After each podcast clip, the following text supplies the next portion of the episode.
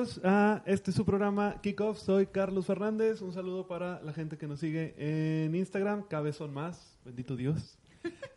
Estamos en el episodio 6. 6, ¿verdad? 6. Y tenemos una semana 10 de la NFL que, híjole, es la, Una locura de semana. la mera representación del Horrible. despertar de los muertos. siempre hay una, siempre hay una totalmente atípica. Fue esta. Para los jugadores de Survivor, a todos nos fue del nabo, No a todos, no a todos. a la mayoría. Bueno, De nosotros nos fue el nabo, otros que pues, se salvaron. Eh, Pero bueno, eh, vamos a empezar a presentar a las damas. Yanuri, buenas noches. Buenas noches, muchas gracias por invitarme después de algunas semanas. Después de no, de no aparecerse en el set en, en como en, ¿qué eran? ¿Dos, tres semanas? Más o menos, como unas tres semanas. sí. Más o menos.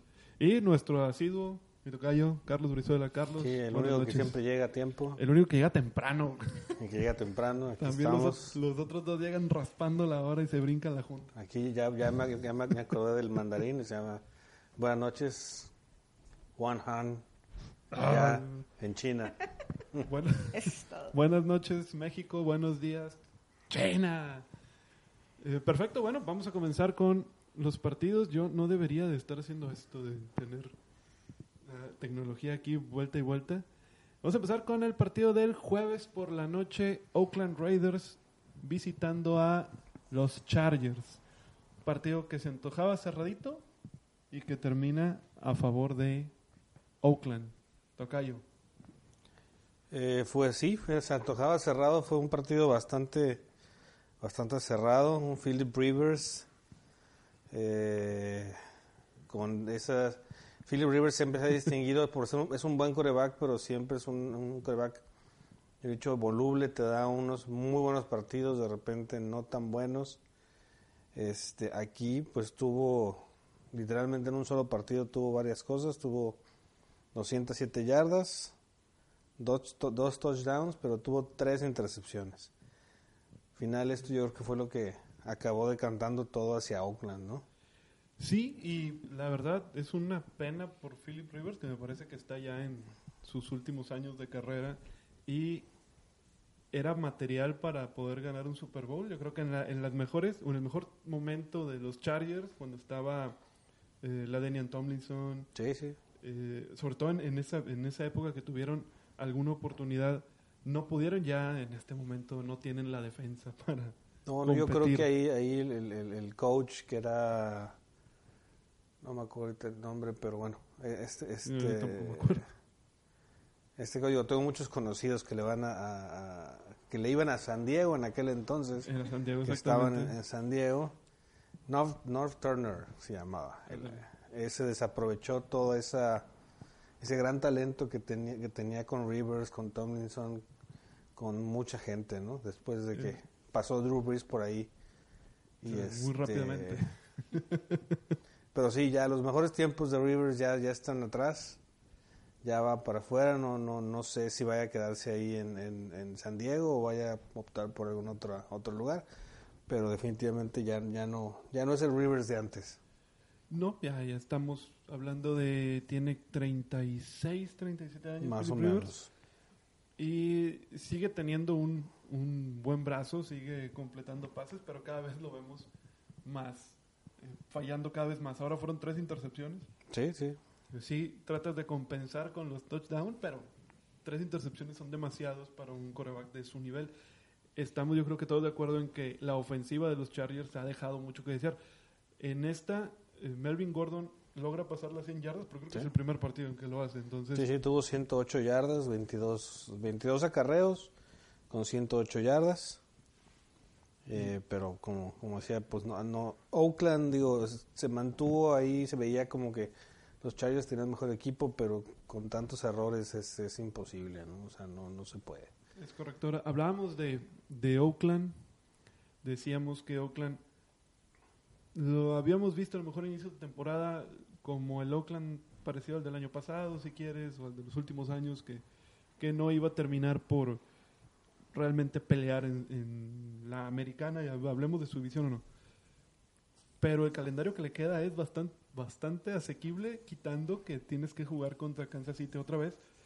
Todos los demás son equipos de racha perdedora. Sí. En este momento se pone 6-4 Oakland con un récord eh, ya 5-4, perdón, con un 5-4. récord ganador ya en este momento, pero te, te viene Cincinnati que pues Que es ganable. Se espera que lo pueda ganar. digo, sabiendo que ya que No ahora muy difícil. Cincinnati es el que nosotros vamos a marcar como el peor equipo de la NFL y vamos a quitar ya de ahí a Miami que viene Que lleva sus que- dos victorias. que viene Que, ya- que bien lo decían que iba a empezar a ganar Miami, ¿no? Y todos gritábamos, no, no, eso no es posible, va a seguir No, perdiendo. es- era Y tiene tampoco- dos ganados. Era tampoco probable. Te sigue Cincinnati, te falta todavía jugar con Denver, te falta eh, volver a jugar con Chargers, me parece. Tienes un eh, tien- tienes un calendario que te puede llegar a, a- a dar una posibilidad de meterte como un comodín. Es un año raro, por así decirlo, en la americana, donde están muchos equipos Ahí. normalmente fuertes están flojos. Entonces, yo creo que Oakland tiene una buena posibilidad de encontrarse a lo mejor ahí con un Sí, regalillo. yo creo que tiene la posibilidad, pero no, no creo que, que vaya a suceder. Digo, nada más allá que eso, ¿verdad? Digo, los números ahí están, matemáticamente podría suceder, pero es, es complicado. Así es. Bueno, eh, vamos a pasar ya rápido al siguiente partido. No, tampoco hay, eh, en este no había mucho que, que comentar, salvo, bueno, este, que estuvo cerrado, hubo varios cambios de, de posesión, al final se puso un poco emocionante, pero tampoco de- demasiado como para tardarnos más tiempo ahí. Cincinnati contra el equipo de Baltimore ya en los partidos del el domingo y la brutal violación que hizo Baltimore de los pobres bengalíes de Cincinnati que no ven lo duro sino lo tupido. Eso fue una masacre totalmente. Yo creo que fue el, el único partido con una diferencia tan marcada en toda la semana. Y sí, y Que- que, que- Fue el safe speak, así de fácil. Cincinnati no metió ni las manos en este partido. Digo, vemos que Lamar Jackson no tiene tantos pases, solo 17 pases, que de esos se completan 15, comparados a los pases de Ryan Finley, que es el nuevo coreback que metieron como titular en lugar de este, De Andy, Andy Dalton. Dalton. Ya lo dejaron descansar, como que no está haciendo una muy buena función. Po- Pobre Andy Dalton, yo creo que no era, no se lo merecía porque no era tanto de él el problema de, de que fuera tan mal Cincinnati, era un problema general, pero Pero, ¿qué te sale más fácil? ¿Cambiar a un jugador o cambiar a todo el equipo? eh, pero no, pues, no es que Andy ahí. Dalton sea un tan mal coreback. Probablemente aquí el problema es que tiene un mal equipo para él, pero pues te sale más fácil en ese momento, como un cambio inmediato para ver si te puede funcionar. Mejor cambias al coreback. Yo creo, a, su, les, doy su opinión de que a veces la afición te marca el cambio. Yo creo que la afición de Cincinnati ya estaba bastante harta de Andy Dalton. Ya no veían que él pudiera llevarlos a ninguna parte lejos. Digo, es- yo creo que es sintomático de un, de un equipo que no tiene pies ni cabeza, ¿no? O Es sea, correcto. Yo, a lo que voy es que yo creo que sacando a, Dal- a Dalton y, meti- y metiendo a, a Ryan Finley, terminas por debilitar todavía más al equipo. Sí, claro. y- Sí. Y, a lo mejor, da- eh, inclusive Dalton pues, se daba cuenta de eso y, y siempre cuando empiezan estas cosas ahí empieza a haber vestidores rotos, empieza a haber problemas ahí adentro, situaciones ya extra, eh, digamos, extra Extra cancha. Y pues a lo mejor ahí ya se rompió algo dentro del, del mismo staff de cocheo que, que, que, que, que al final dijeron, ¿sabes qué? Te- tú descansa y tú vas para acá. Y no sé qué cuánto cuánto tiempo tenga de contrato Dalton ahí, pero bien podríamos estar viendo viéndolo salir. Es probable, y se decía que, que pudiera ser el último año de, de Dalton con los, con los bengalíes. Un staff de cocheo relativamente nuevo, creo que tiene un año apenas. Este Ujú. sería su segundo. Sí. Y sí. a lo mejor quisieran reconstruir, te- te- esa te la puedo comprar, porque es nuestro candidato a ser el primero en, en Sí, el sí. primer pick No, del draft del es 2020. casi seguro que van a ser el primero. Ya está ahí, digo, estaba Miami ahí luchando, pero pues ya ganó dos Miami. Sí, de hecho ya está más Cuidado. cerca No, pues, Washington. así es, Washington es el que está detrás Ya de está más cerca Washington de Cincinnati que el mismo Miami. Pero aún así se ve mucho peor Cincinnati que, que lo que ha presentado Washington o los Jets o, o incluso el mismo Miami. Y que el corredor de Cincinnati no estuvo tan mal con 114 yardas, pero aún así Muy bien. no, no logra pasar, no logra anotar. Ahora, bueno, se ve que lo usan, porque con, con Dalton parecía que lo tenían bastante olvidado a Joe Mixon, que es uno, que para mí es uno de los mejores corebacks antes de que empezara la campaña, era de los, de los que había que, que ver o que seguir. Y también pasa que se va muy rápido abajo en el marcador Cincinnati y te obliga a pasar el balón y no usar tanto tu ataque por tierra, pero es siempre es una buena arma. Sí, ¿no? Y Digo, en este caso no lo usan para más un, coreback que viene entrando, pues obviamente no lo vas a poner a lanzar Te demasiado. Realmente vas a tratar de utilizar tu juego terrestre para Quitarle un poco descargar la- poco la carga del, del coreback. Tal vez les hubiera funcionado con otro equipo, no contra Baltimore. No, iban- o en Baltimore no les hubiera funcionado, yo creo Con que nada, nada. sí, definitivamente. Iban a perder de todas maneras. El- ¿no? yo quiero que ahorita que mencionabas que solamente 17 pases en el caso de Lamar Jackson, yo, yo creo que tenemos dos jugadores ahorita como el, los candidatos reales a, a MVP de esta temporada, que son Russell Wilson y Lamar Jackson. Yo creo que ya incluso le han sacado cierta ventaja a lo que ha hecho Aaron Rodgers, a lo que, obviamente lo que había hecho Tom Brady o cualquier otro que me digas.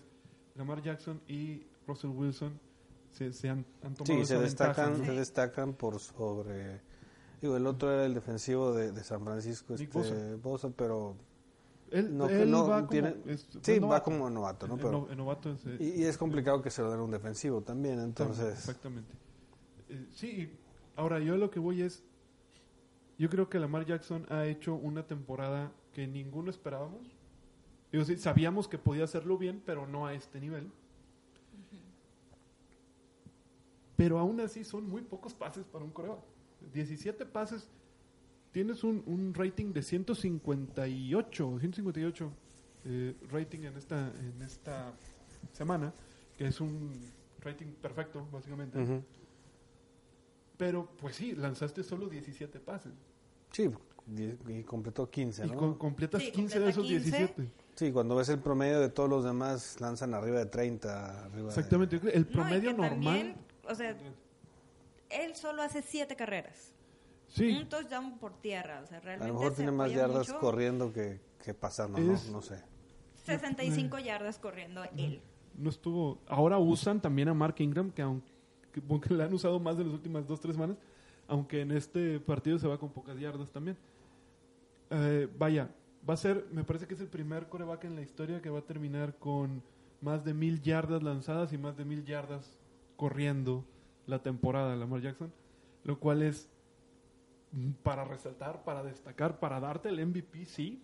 Yo lo pongo un puntito arriba si quieres de Russell Wilson, pero insisto, ¿qué va a pasar cuando necesites que lance? Porque no se ha visto Baltimore realmente muy afectado en que se vaya atrás eh, en un marcador eh, desfavorable por muchos puntos. Se van tres puntos abajo, siete puntos abajo, son recuperables.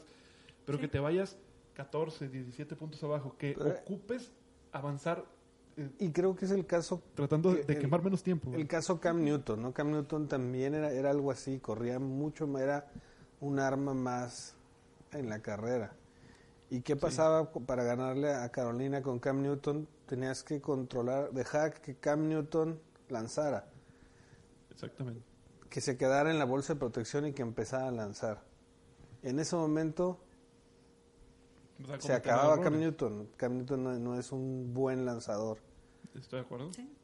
Estoy de acuerdo. Y por ahí, digo, no hemos visto a Lamar Jackson, al menos en esta temporada, porque incluso ni siquiera Nueva Inglaterra lo pudo presionar eh, tanto así como para que se requiriera del brazo de, de Jackson para ganar el partido. Yo sigo teniendo la duda de si pudiera hacerlo. Playoffs son diferentes. Ujú. A mí me parece que si la defensa, que también tiene una muy buena defensa Baltimore, Sí, claro. que si Sí, la sí, defensa sí. de Baltimore puede mantenerse, puede mantener el- el- al equipo en juego durante los, los playoffs, este es el equipo, para mí, candidato número uno en la americana a llegar al Super Bowl. Si la defensa no puede mantener, si se va abajo por un par de anotaciones, habrá que ver si Lamar Jackson es... Sí, o si lo, lo presionan, pero a la hora de presionarlo lo mantienen dentro de la, de la bolsa. Sí, que juegue- juegues Que, con... que lo obligues a lanzar, que no, que no lo dejes A la hora salir de a correr. presionarlo, lo más probable es que salga a correr. El Sí. problema es en qué momento se va a lesionar cuando Ah, todo el mundo bueno. le caiga encima. Es, es otra Ese cuestión. Esto, esto, esto no le va a durar jugando. toda la vida. Estoy de acuerdo. Te- le ayuda también que, tiene, que es, un chavo bastante alto y pesado, que tiene un, un Sí, sí, físico tiene de un corredor físico. O, de- o incluso, puedes decir, de, de receptor o de corredor que, que te pueda aguantar el golpe. Sí, pero lo- los corredores no traen las, prote- Pero- las protecciones que trae un corredor. Así y no es. están habituados. No están ni estar- siquiera equipados de esta- así. pero tampoco están habituados a, a que te a llegue recibir el tanto golpe. golpe. así. Habrá, habrá que, habrá que esperar una, una defensiva, como ustedes dicen, de eh, tratar de a lo mejor no presionarlo, no ir por él tras la captura, sino Pero Generar presión y que mantenerlo en la, ahí. en la bolsa y evitar que salga por, por piernas, pues ahí pudiera ser algo que le afectara a, a la ofensiva de, de Baltimore. Habría que ver, de momento, pues se ponen con récord de 7 y 2 7 y 2, así es.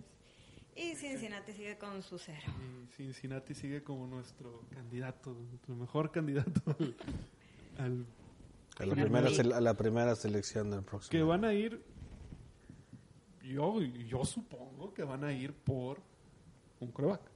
Sí, sí, sí, yo creo que es parte de, de lo mismo de ya no está Dalton, ya no cuentan con él, van a tener que ir por un coreback. Y hay buenas, hay buenas opciones. Eh, se decía que Tua Tagovailoa sería el pick número uno para este draft 2020.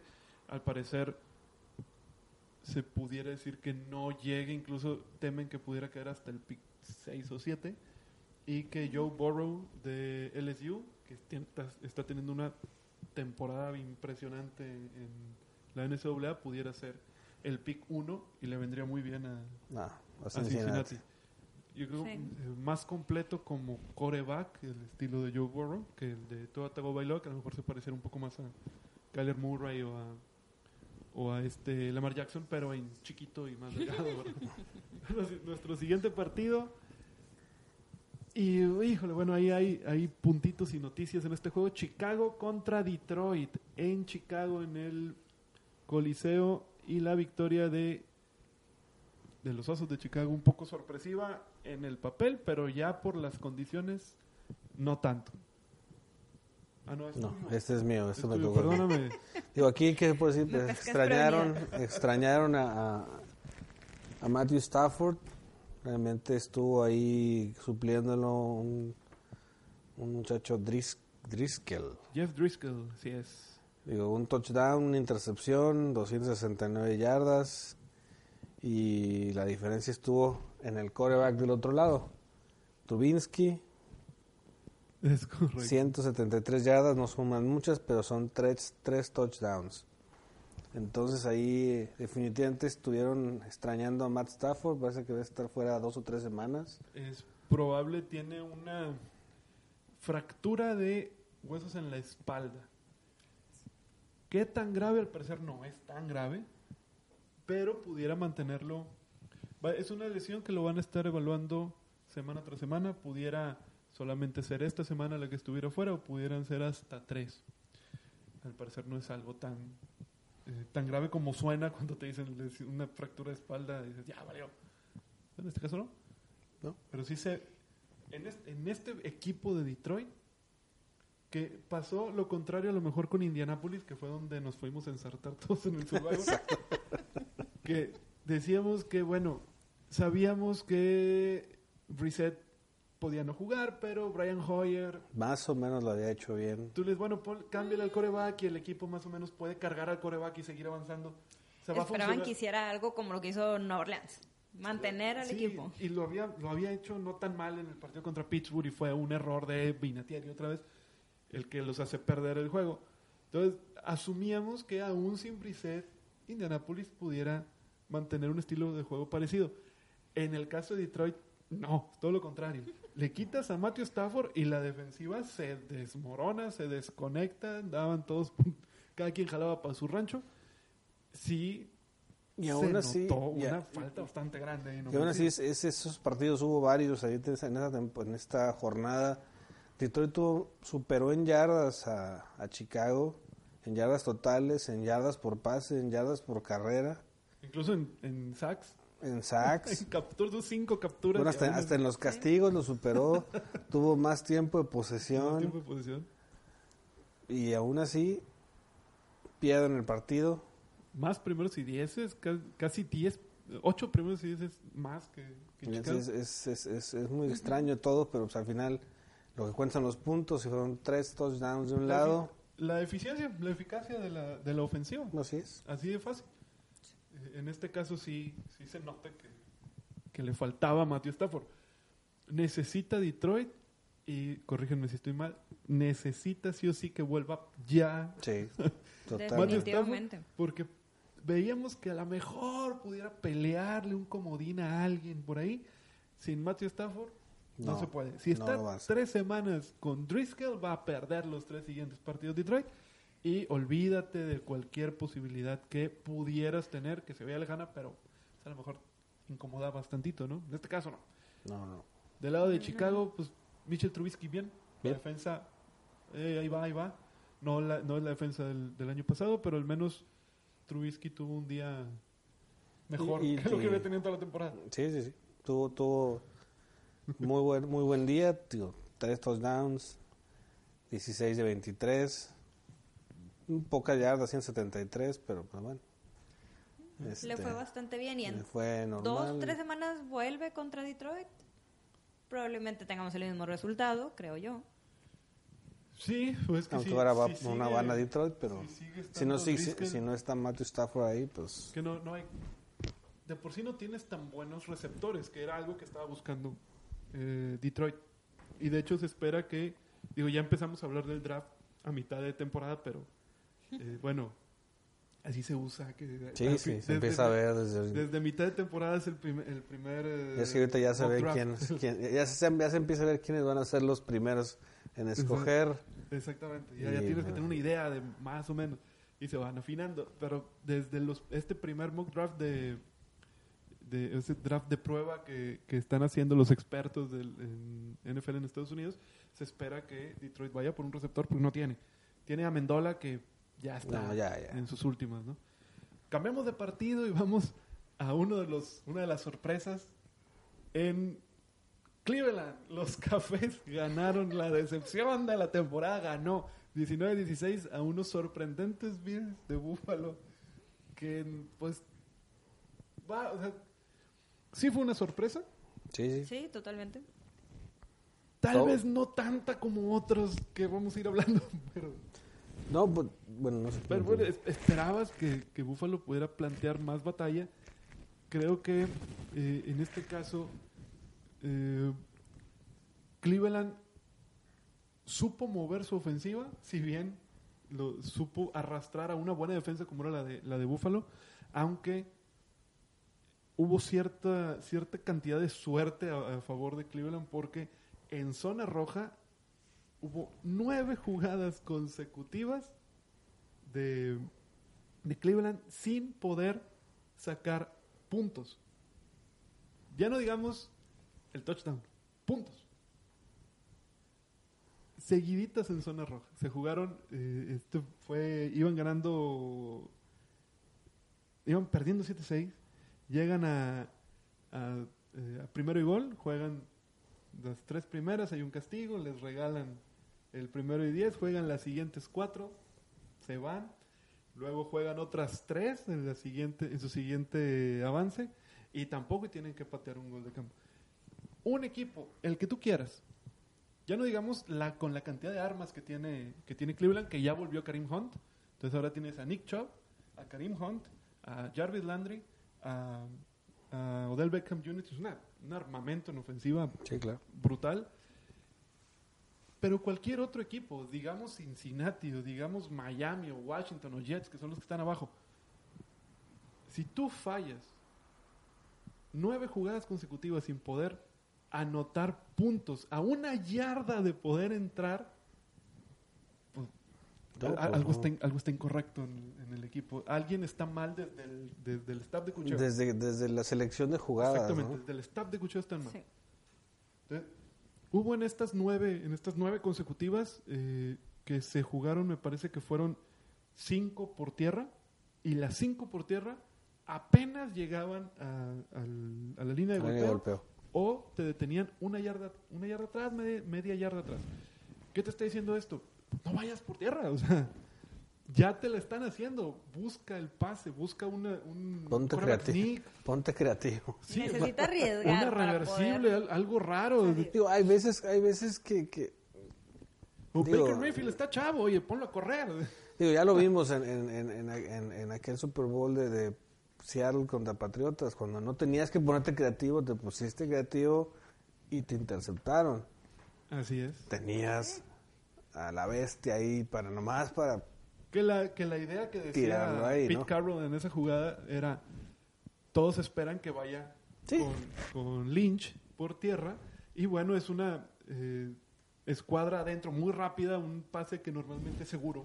Sí, sí, no te va a hacer ganar demasiadas yardas, pero no las necesitabas. Necesitabas una yarda es todo. Dos, una dos, no sé cuántas eran. Pero pues es como tú dices, a veces, pues, aunque todos lo esperen, Sí, sí, pues, pues, vas, o sea, vete con todo, empújales una yarda, pues, todavía te, todavía te queda otra jugada. exactamente, ni siquiera como que, bueno, ya. No, y que todavía te quedaba la mitad del juego, ¿no?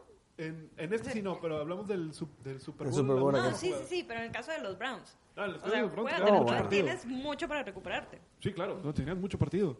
Eh, entonces, bueno, ganaron por este, por estas esta suerte que tuvo Cleveland en el partido. Bills en algún momento eh, puso en predicamentos a- también a, a Cleveland. Al final, pues es, es eh, quita, si quieres, tantita presión a Baker Mayfield, que se va con 238 yardas, dos anotaciones sin intercepción, lo cual ya es algo Ya es una... Eh, Josh Allen, como les decía el, el programa pasado, la ofensiva aérea de, de Buffalo, olvídala. No la usen. No, no la uses, no va a generarte muchos puntos en el fantasy. Yo, eh, Josh Allen, 266 yardas, sin anotaciones, sin intercepciones. Eh, sus corredores eh, de Buffalo, David Singletary con 42 yardas. Nick Chubb tuvo 116. Buena, un buen partido como, Tienes a Nick Chubb. como normalmente. Úsalo. Jarvis Landry ahora estuvo estuvo mejor, estuvo lo estuvieron buscando más. Y párale de contar. Digo, sí fue la sorpresa, una sorpresa que Buffalo perdiera en este partido. Eh, pero yo creo que seguimos eh, tomando un poquito la parte de Cleveland, que tiene muy buen equipo y eh, asumes que va a perder porque ha estado jugando mal. Pero pues si se conectan te pueden dar estos... Es que yo, yo creo que eh, definitivamente el problema de Cleveland no es el talento. El talento está ahí. Solamente que el, el coacheo es el que Es- ha, ha fallado. exactamente, Ese para mí es el... No los, Sí. han, no los han podido conjuntar, no han podido hacer planes de juego ganadores, no, no- selecciones de jugadas, como tú dices, o sea, si fallas tanto, pues alguien está eligiendo malas jugadas. Exactamente. Y mm, para mí va por ahí. El caso de Cleveland es eh, el staff de coacheo es el que te está fallando. Eh, y no sé si... Que también es nuevo el sea, tampoco Sí, sí, puedes- sí. te tienes que darle oportunidad. Eh, pero bueno, eh, tienes muy buen equipo y se planea todavía que se vayan a reforzar más. Sí, pero Hay todo, que- todos estábamos de después del año pasado, no todo el mundo esperábamos El año pasado jugó Teníamos mejor. altas expectativas una en Cleveland. actuación mucho El- el mejor de año pasado jugó este mejor que año. lo que jugó este año. Exacto. Así. Tuvieron un retro- eh, tienen un retroceso. Exactamente. Y bueno, eh, un saludo para Juan Hernández, nuestro ferviente seguidor aficionado a Búfalo. Pierden el partido al final por Hauschka, el pateador, falla el gol de campo. Es parte de la mala suerte o buena suerte que tuvo Cleveland, mala que tuvo Búfalo.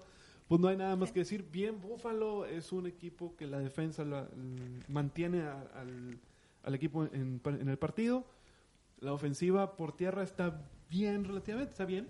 Por aire le falta, pero eh, tiene para pelear un comodín, me parece, en la, Sí, en y- la y, americana. aquí, Eso se- que aquí nos, damos, nos damos cuenta que, que no es esta jornada es de esas que no es tan fácil ganar en la NFL aunque se- aunque lo veas en el papel mu- disparejo lo veas cargado por un lado no es sencillo ¿no? Así es, él- y también lo comentábamos programa pasado, es muy difícil que un equipo gane sus 16 juegos, es muy difícil que un equipo pierda sus 16 juegos. Entonces, lo normal es ver varios equipos con 2, 3 ganados y todos los demás perdidos. 4 ganados, 5 ganados y los demás perdidos. Eh, eso es lo, lo más normal. Entonces, se llegan a dar semanas en donde equipos que tú asumes que normalmente van a perder, terminan ganando y te dan la sorpresa. Infortunadamente, en, este, en esta ocasión se amontonaron todos en la misma semana. sí no fue una locura total Sí, pero te destruyen los Aquí picks. también es donde te pones a eh, examinar un poquito el, el marcador, el- la marca que lleva Buffalo, sus 6-3, que tú puedes decir va súper bien, pero realmente ¿a quién le ha ganado? Eh, Entonces, tampoco... Hay que... Jets, Gigantes, Cincinnati, Miami, ahí- Redskins, o sea, es como ahí decía donde te pero pero antes Buffalo no le ganaba ni siquiera a esos sí. No, y, hay, entonces y hay que tomar en cuenta que Buffalo tiene en esta temporada la misma bendición que Nueva Inglaterra, que tiene una división bien fácil. exacto O sea, tienes a Jets y tienes a Miami ahí. Dos de los cuatro peores de toda la NFL. Entonces, pues de entrada suponemos que Buffalo le debería de ganar a esos dos. O sea, tienes cuatro ganados extra. O al menos ya en el papel. Ya si aparte el, recolectas te- por ahí te, tocaron- te tocó bueno como, en como a Oakland lo que le resta, pues qué buena, qué buena onda, ¿no? Igual que cuando Buffalo andaba mal, pues, eh, ya volvió a ganar no Inglaterra y tiene más de 10 eh, Sí, no, banderines de eh, campeonato de división. Pues sí, pues sí, pues los tres que tienes. ¿Contra quién estás los peleando? con los tres que estás peleando la división son los tres de los peores equipos año tras año tras año. Estuvieras en Sí, la división con Green Bay, con Minnesota, el, pues, el- el otra norte, cosa de, sería. norte de la Nacional, por ejemplo, pues se complica más, ¿verdad? Siguiente partido y ah, casi puedo ver las lágrimas de mi tocayo aquí a mi derecha. Nueva Orleans es sorprendido y apaleado por unos pues, muertos halcones de Atlanta. ¿qué pasó? no lo sé Nadie lo sabe. Traté de hablar con el coach Payton para pedir una explicación, pero no me quiso contestar la llamada. Este, yo creo que uno le- les afectó la semana de descanso. Pues pareciera que sí. que Mal plan, traían, venían con un ritmo, venían con un, un- un buen ritmo, me- se, se detienen en lugar de que eso les ayude, eso les afecta. No dejaron a Drew Brees hacer nada. Tuvo, Nada. lo capturaron seis veces. Así es. Aún así, superan los Santos el, el juego por, por el juego de yardas totales muy parejo. Superan por yardas por pase Drew Brees a, A Matt Ryan. a- a Matt Ryan. Digo, Que viene, que viene de regreso, Matt Ryan. De las 250, de las ¿qué? 258 yardas por pase, nomás 152 fueron a Michael Thomas. sí. así. Y de ahí, pues, pero- inexistente. Ino- el juego por tierra, inoperante. 52 yardas contra 143 yardas por tierra de, de- de Atlanta. Inoperante la, la ofensiva de Nueva, de Nueva Orleans. Sí, sí, sí. extrañamente, teniendo a dos excelentes corredores como Alvin Kamara y ahora Latavius Murray, que había venido haciendo lo que quería en Sí, no, dos no, partidos no, hubo manera, o sea, ¿Y ahora? Desaparecidos. desaparecidos totalmente. Digo, Nueva Orleans tiene históricamente un partido al año así. Yo pensé o yo tenía mi, mi esperanza que hubiera sido en aquel que perdieron, pero pues no. Pero no. resultó este. Y la, y la verdad es que los juegos con Atlanta son, son, es un rival de división y siempre son muy interesantes los juegos con Atlanta, con Carolina, con Tampa Bay. Todos los partidos divisionales son cerrados. Normalmente. No Pero- importa que sean con equipos malos. Aquí definitivamente pues, un poquito. les pasaron por encima, o sea, Ni siquiera fue no algo que metieron ni las cerrado. manos. Ni siquiera un No. touchdown, fueron tres goles de campo y para cortar. Y lo que sí no había es que... pasado en y un- 10 años, una cosa así. Y un de- síntoma de, de que llegaron desconcertados son los castigos. O sea, son 12 castigos por parte de Nueva Orleans, 7 por parte de, de, Atlanta. Digo, la- el, el equipo de Nueva Orleans nunca se ha distinguido por ser demasiado disciplinado. No, la verdad es que no. Pero 12 castigos son muchos, demasiado. son demasiados. La verdad es que no, no es muy disciplinado. No, no son, no son muy disciplinados, digo, pero bueno, ya y- y- 12 castigos son, son demasiados. y- Y, son y castigos volvemos- que cortan, cortan ofensivas y dan oportunidades. No, y bueno, a veces cuando vemos esto, marcador tan amplio, en este caso 26-9 Atlanta, tú esperas ver algunos fumbles o intercepciones. No, hubo fumbles de ninguno Hubo de los dos una equipos. sola Y intercepción. una sola intercepción De Atlanta. Y fue- de Atlanta, a y favor fue- de Atlanta. Entonces, más bien, de, de- a favor de, no, de A favor Orleans, la Matt Ryan.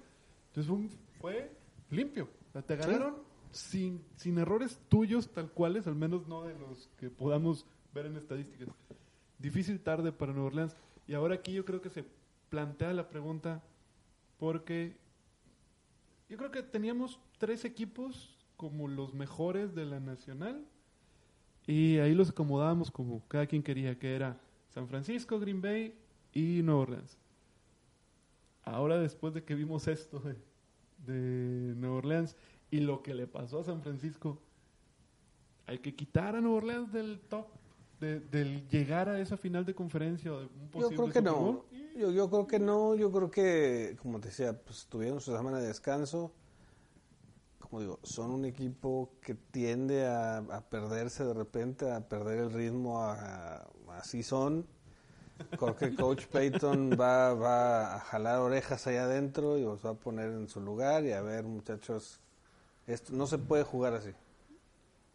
No, aparte apenas Correcto. es su segunda derrota. Es muy rápido como para decir, ya están fuera. Sí, no, no. Y te tocan otros dos partidos divisionales que los tiene que sacar. O sea, no, no pueden. Es, yo creo que fue más una cuestión de que estaban descon- desconcentrados o confiados. Llegaron Eh, sobrados. Porque fue, fue tu partido malo y ya. y ya, o fue, fue un partido Ah. que malo, pero Se te, se te puede dar un partido. Y que fue en el más regreso con- todavía con Atlanta para desquitarse. Sí, claro. sí, lo, ma- lo malo es que No, este fue en el domo y, y eso es lo más Eso- sorprendente. eso- eso es lo que fue duele. como local. Es lo O sea, te- que te es- pasen por duele. encima como local. De esta forma, un rival de división Y que- 1-7, 7-1. Y que vamos a suponer que pierdes otra vez contra Atlanta. No te lo vas a topar en, en playoffs. No, no pasa No, nada. no, no. Entonces, bueno, pues perdiste ya. Se, acabó el, se acabó el problema y es todo. Pero creo que sí es una señal de alarma para, para el coach, para de poner orden, Que no vuelva a pasar. que no vuelva a suceder una cosa así. Y bueno, sabemos que los que se dice, digamos, eh, no coloquialmente, pero es una, una creencia con fundamentos que los partidos que se deben de ganar en la liga son los partidos de noviembre y diciembre. Sí. Equipos que ganan en noviembre y diciembre son los equipos peligrosos, aunque en octubre, septiembre te ha ido y más o menos. Entonces, todavía podemos ver aquí cambios importantes en cuanto a cómo pueda terminar o cerrar un equipo u otro. Si tiene esa, ese extra de importancia el que pues sea una nada más la alarma a Nueva Orleans de que no hay que no hay que flaquearle porque le pasó a varios equipos esta semana. Eh, cambiando al siguiente juego en Nueva York, Gigantes de Nueva York contra los Jets de Nueva York. Y si quieres aquí otra sorpresita, no tan grande, pero otra otra sorpresita al ver que Sam Darnold le ganó un equipo que no la arma tanto. que normalmente no le, nada más juega bien contra los que pudieran ser así equipos fuertes, entre comillas Dallas. Ahora le gana a los gigantes de Daniel Jones 34-27. Yanuri. Pues, ¿qué te puedo decir? Sam Darnold, la verdad es que, mm, a pesar de que ganaron, tuvo... Sin lucir, ¿Mande? sin lucir. Así es, porque solo tuvo un pase de touchdown, mientras que Daniel Jones fueron cuatro. Entonces, Eh, sí. realmente estuvo algo, algo cerrado, sino que los, tos- los touchdowns de Jets, un fumble que recupera eh, Jamal Adams Ah, y sí, se sí. va hasta touchdown. De ahí tienes la, una- carrera de Levon, Es, un fumble. Bell. Es una carrera corta de Le'Veon Bell. Hizo un fumble medio raro que le arranca, la, quita la pelota a Daniel Jones de las manos. Se Sí. se la quita, se la lleva. Sí, sí, sí. se- Eh, De errores de novato. pasa. errores de novato. Pero pues hubo, digo, en otros partidos hubo, hubo lo mismo. Uno estaba a punto de llegar a anotar y se lo quitó ahí a la mitad. Y estaba a media yarda de anotar y ahí se lo quitó de las manos. Sí. Está, están muy agresivos. Los, han- ha habido muchos fumbles, muchos de ese tipo. Ya no es por ir a tumbarte a, a terminar van- ya, no. la- ya van por dámelo. el van por el balón, van a golpear el balón. Entonces está, eh, son Es, es una, es- es una técnica que se apre- que te enseñan, vaya, que, sí, sí, sí, que pero, pero practicas, cada vez lo hacen más. Sí, aunque Y Para- esa para fuerza los- es muy difícil. no, para los que le saben a- al que, que- que están más metidos en cuanto a, a ver el fútbol americano, sabes que la técnica de ir a taclear el, al balón, a, a provocar el fumble, es buena, pero es peligrosa siquiera hasta Sí. cierto punto. ¿Por qué? Para los que igual no, no tienen tanta idea de qué es esto, es tú vas a buscar pegarle a la pelota, de- de- al corredor o al receptor, el que le traiga, tratas de pegarle directamente a la bola. Y no tanto taclear al hombre. Si fallas, pues no se hace ni el tacleo ni nada y se te escapa el... Por lo general termina pasando así. Así es. Entonces, sí, es, sí he visto que han estado un poco más agresivos en algunos casos. En esta semana, por ejemplo. Sí, más agresivos eso. tacleando el balón, pero normalmente es incluso preferible, pues ve y mejor taclea al hombre. Evita que se te vaya a ir. Entonces, una, las probabilidades están en tu contra si tú quieres ir a, a provocar un fumble cada jugada, ¿verdad? No, y, Perdón, adelante. ya no- No, está, está bien. No, y hablando de los corredores, por parte de Jet, tenemos a Levon Bell, Sí, que 34 yardas solamente, pero aún así consigue un touchdown. En cambio, el corredor de Gigantes, Barkley, una Barkley. yarda. El que Fue decía- todo. El que decían mejor corredor en la liga de, en este año, una miserable yarda por tierra. En 13 intentos, No, no, me pues, equivoco. pues, no. Eh, que hablábamos en, en la eh, previo a iniciar el programa que los Jets tenían la segunda mejor defensa por tierra. De- De repente es un poco, eh, digamos, engañosa esa, esa estadística porque son la peor por aire. O, o de las peores por Sí, aire. pues se no les, la ataca, peor, la peor se- es les ataca siempre por el aire y no, no Exactamente. porque saben dónde pegarlas. Si tú, si tú volteas, levantas la cabeza y ves puros agujeros en, en la secundaria de un equipo, pues lánzale ahí para que corra. No hay necesidad. No, Entonces que- te- termina por ser así un poco engañosa la, la estadística. Al parecer, en este partido, por lo que te dicen, pues, o no usaron mucho a, a Saquon Barkley. ¿Cuántas carreras dijiste que había hecho? 13. Trece. No, pero ahí sí. Ahí sí, pues, sí te detuvieron. 13 y de las cuales una sola yarda. Ahí sí te detuvieron, pues no hubo de otra. Sí, no, no hay más. Sí, no, La- digo, estás hablando de que Gigantes es el tercer equipo de la liga que más puntos permite. Sí, sí, tampoco tiene una... Tampoco es como que... Para destacar lo de Daniel Jones, cuatro touchdowns sin, in- sin intercepciones, bastante bien. Digo, el chavo lo ha hecho bien en su primera campaña. Se puede construir alrededor, ya lo habíamos dicho. Sí, Tienes un sí. buen corredor. Yo creo que a lo mejor te falta una buena. mejorar la línea defensiva. Y obviamente la defensa, la defensa de Gigantes no es su punto fuerte esta temporada. En el caso de Jets, olvídate de Livion Bell. Yo creo que Livion Bell es, es materia ya quemada. Ya, ya no es el gran jugador que todos esperábamos. Eh, pero bueno, Sam Darnold yo creo que todavía le puede sacar algo. eh, algo bueno ahí a- al chavo. Eh, pues las... Yo, fíjate, no, no recordaba cómo iba el, el récord de gigantes. Pues están iguales los dos. Dos ganados, ocho perdidos gigantes. Dos ganados, siete perdidos los Jets. Entonces, Sí. pues está otro. Digo, no lo habíamos metido, no lo contábamos como uno de los peores equipos de la liga. Lo es. Hay que, hay que tomarlo en cuenta que sí es uno de los peores de la liga gigantes. Cambiamos al siguiente partido. ¿Qué partido nos toca? Ándale, me toca a mí. El Tampa Bay contra Arizona en Tampa Bay. Un partido, este sí estuvo divertido. Todo estuvo bueno. Se anotaron pues bastantitos puntos. Al final es una victoria de Tampa Bay, 30-27. Fue divertido porque las defensas no detienen a nada, se les pasa todo, es una coladera. Por aire, por tierra, por como quieras. Antes no entraron más puntos. Estuvo, estuvo entretenido por la por las jugadas en ofensiva. Eh, al final fueron 457 yardas en el caso de Tampa Bay, 417 yardas totales en el caso de Arizona. Vuelvo a la, a la parte de, de las defensivas. Y en el caso de los corebacks, James Winston, lo normal, 358 yardas, un touchdown, dos intercepciones, el James Winston que estamos acostumbrados a ver, el que te tira intercepciones. Del otro lado, Kyler Murray, cada vez jugando mejor, se le ve cada vez más cómodo, más adaptado al ritmo de la NFL. 324 yardas, tres anotaciones, una intercepción. El pecadito normal. Eh, al final, eh, volvemos. Se decidió por. eh, se, decidió, al final por una. Este. un, una anotación por tierra en el caso de, Tampa Bay para tomar ventaja. Ya no pudo eh, recuperarse el equipo de, Arizona. Eh, Kenyon Drake, el corredor, de- el que venía de Miami, que había hecho un excelente partido la, eh, la semana pasada, ahora solo 35 yardas. Igual en el caso de Barber, el corredor que usó Tampa Bay, 43 yardas.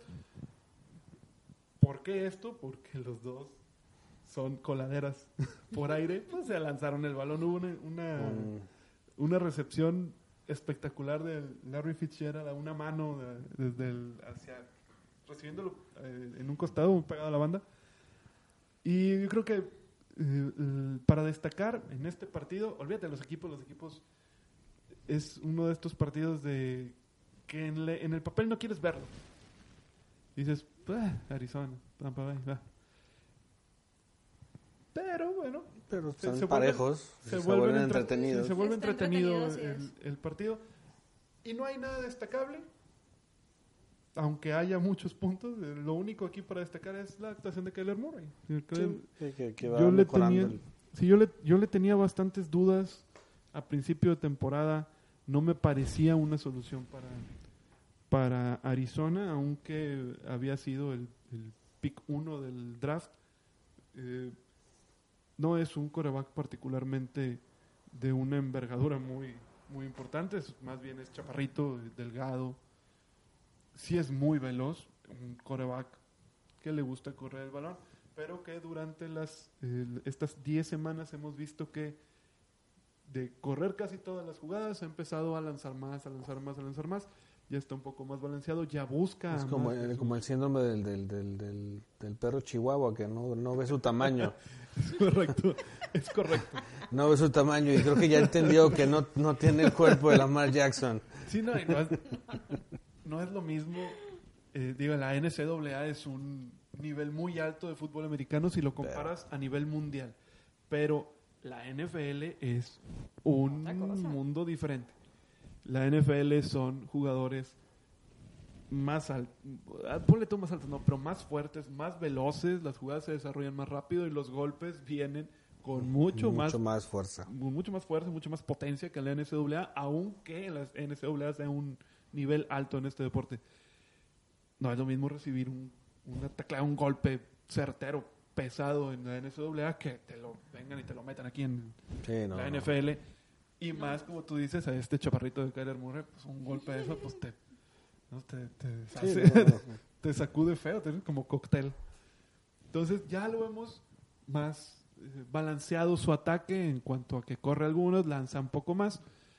Y bueno, tal vez se pueda Construir algo. construir algo alrededor de, de este chavo, sabiendo que Larry Fitzgerald, que es tu mejor receptor en, en el papel, ya va, Ya de, va de salida.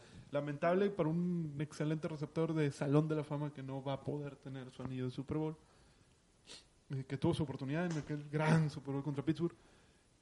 Este, pero bueno, pues pudieras, pudieras ir eh, armando algo alrededor. Kenyon Drake es una excelente, excelente adquisición No sabíamos qué tan bueno era en Miami. Lo ha, ha demostrado buenas cosas en Arizona. Tienes a, a David Johnson, que es, eh, que, que es mejor, pero pues este es un buen segundo, ¿no? Te, te puede sacar varias jugadas por ahí. Eh, fuera de eso, mencionar los rankings. Eh, Arizona ya tiene tres ganados, bueno, tiene tres ganados, seis perdidos, un empatado. Y Tampa Bay, tres ganados, seis perdidos. Tan parejos, igual en el, en el ranking, en el récord.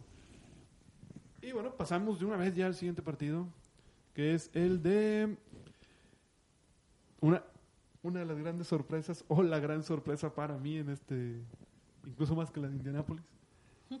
Tennessee en casa contra Kansas City y los Titanes le sacaron el partido a los jefes de Kansas City.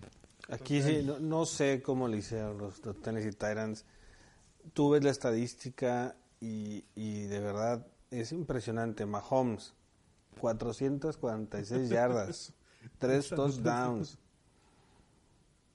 Por eh, Tyrell Hill, 157 yardas. Williams, 77 yardas. Sobre todo la de yardas total es impresionante. Es impresionante. 530. 530 yardas contra 371. O sea, es, es, es, es una cosa que, que, que, que no, no entiendes. Ahora, la, la carrera, en lo único que sí superaron Tennessee es, es en la carrera. O sea, Henry tuvo 188 yardas, yardas totales por carrera 225 contra 97 de Kansas City. Así es. Eh, Kansas City no, no utilizó, la verdad es que no estoy seguro, o, o no recuerdo yo que LeSean McCoy estuviera lesionado. Eh, ahora están usando a Demi Williams como su corredor principal. No lo hace mal, pero no seguimos sin- sabiendo que no es la- su principal opción en cuanto al ataque en el caso de los jefes. Eh, en el caso de, de Tennessee encontraron la grieta en la La armadura. manera. Sí, es atacar por tierra, ya sabíamos.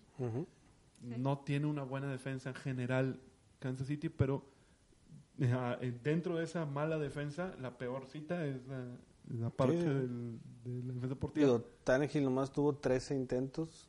Digo, no, 13 perdón, completos. 19, 13 completos de 19, Ujú. 181 yardas y eso sí, dos touchdowns. Uno fue por tierra. Así es.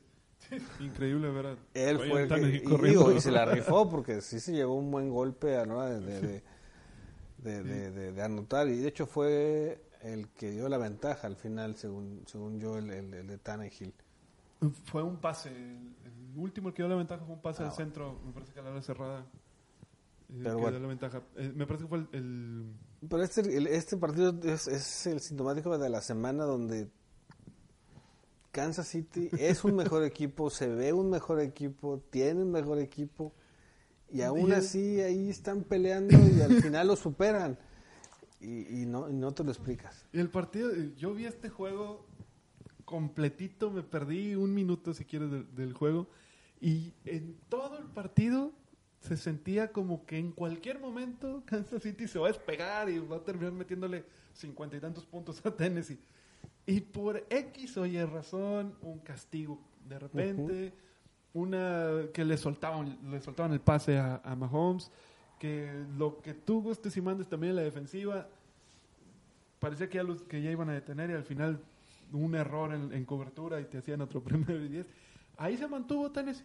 Ahí estuvo cerca, cerca, cerca. Le hizo la voltereta y luego se le volvieron encima. Y Porque tú me dices, cerca, tampoco cerca. hubo intercepciones, No, no. fue un solo fumble, eso sí, El- cuatro sacks a Mahomes, pero fueron dos a, a Tannehill tampoco, o sea, no, no... Tampoco son demasiados. Cuatro Sí, sí, no. es un, ya un número para mencionar, pero tampoco es. Son siete, ¿verdad? Sí, no, no, digo, no le fue como a Brice, ¿verdad? Que Fue- seis veces.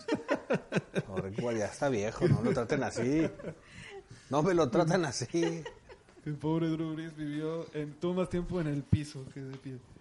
Pero bueno, en este partido fue raro. O sea, realmente Fue un partido muy extraño. al final, hasta no ver la última marcha de, de Tennessee, que ves que anotan, dices, en ese momento dices, oye, sí pueden perder.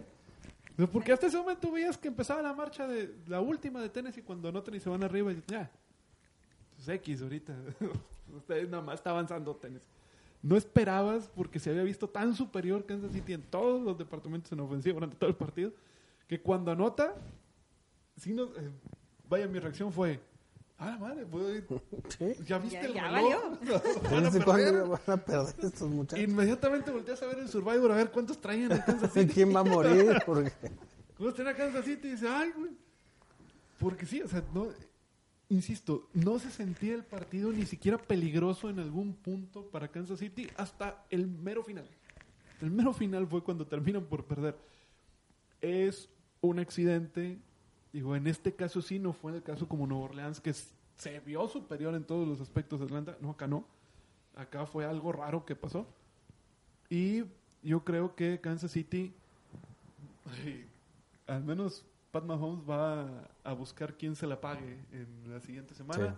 Y eso beneficia porque este mon- el siguiente Monday Night, siguiente lunes, es en el Estadio Azteca. Estadio Azteca. Kansas City contra los Chargers.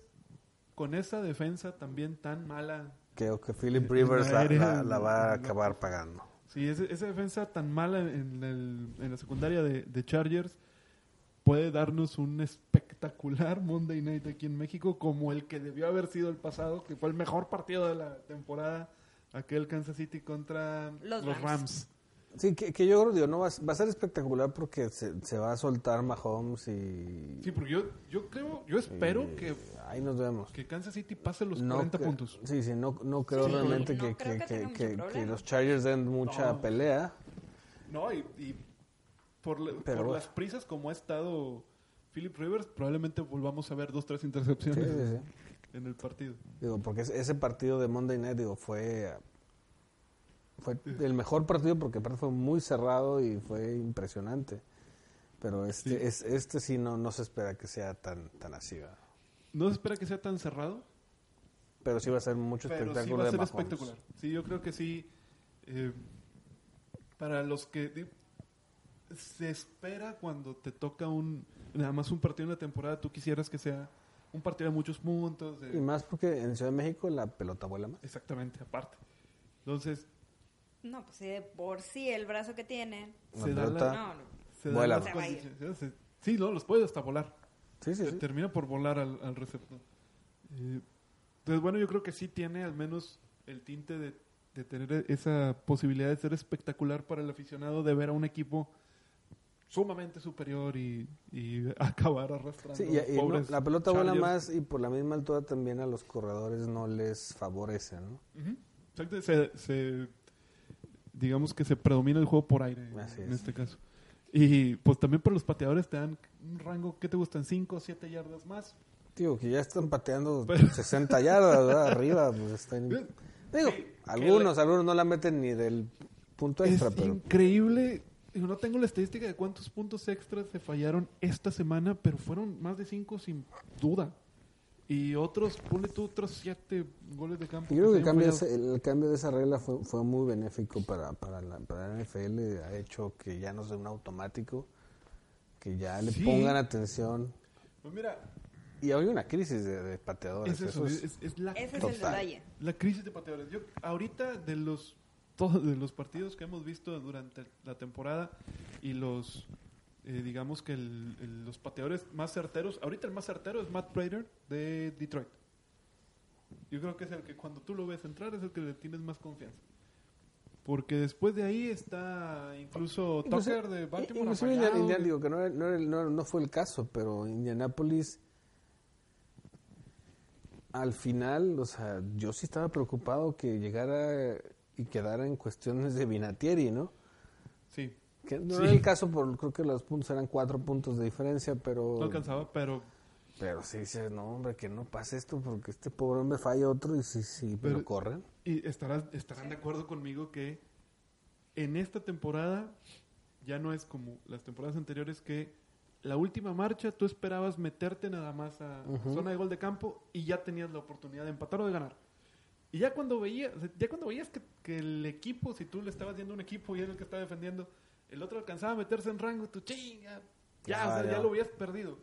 Ahora se meten en rango y tú, No, no, puede que no. Esto puede pasar para Si no, que le pregunta a nuestro compañero Marvin. Señor Marvin, ahorita hablamos de Ahorita eso llegamos a eso. Nos está escuchando.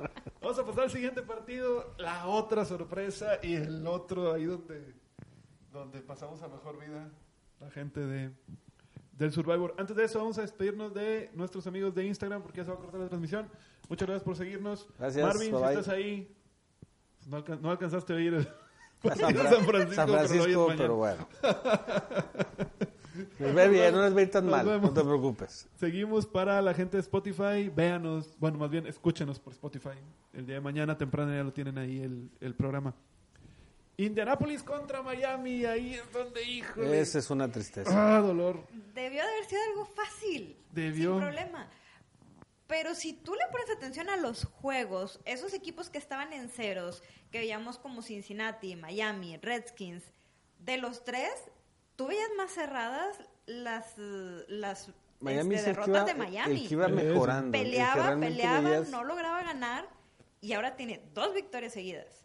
Y le veías mejoría, como que dices, bueno, Cincinnati se está, un- está en el hoyo y sigue Y, cavando. va para abajo, Sí, sí, va sí. para abajo, pero Miami... Sí, no, te, te asomas al hoyo y ves a Cincinnati sentado en el agujero. Dices, nada, ya. No, no, y cavando hacia abajo, o sea, cavando. Todavía sigue siendo más grande el hoyo. Y Washington tiene todavía una defensa también bastante endeble, como no para terminar. Estoy de acuerdo, sí se veía que Miami como que como que estaba más cerquita de ganar algo y no podía y no podía y no podía y ahora pues, ya ganó dos Así es.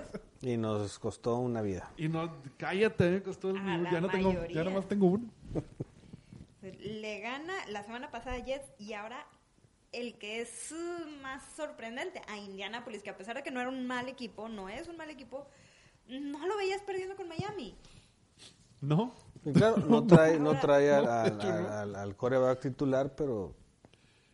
ahí es un Pero punto esperabas que el equipo en sí pudiera Pero mantener a esperabas Miami. a Miami. Ahora, es- ahí no es- pueden hacer más que un touchdown de parte de, de Miami, un touchdown de parte de Indianapolis. Todo lo demás fueron goles de campo.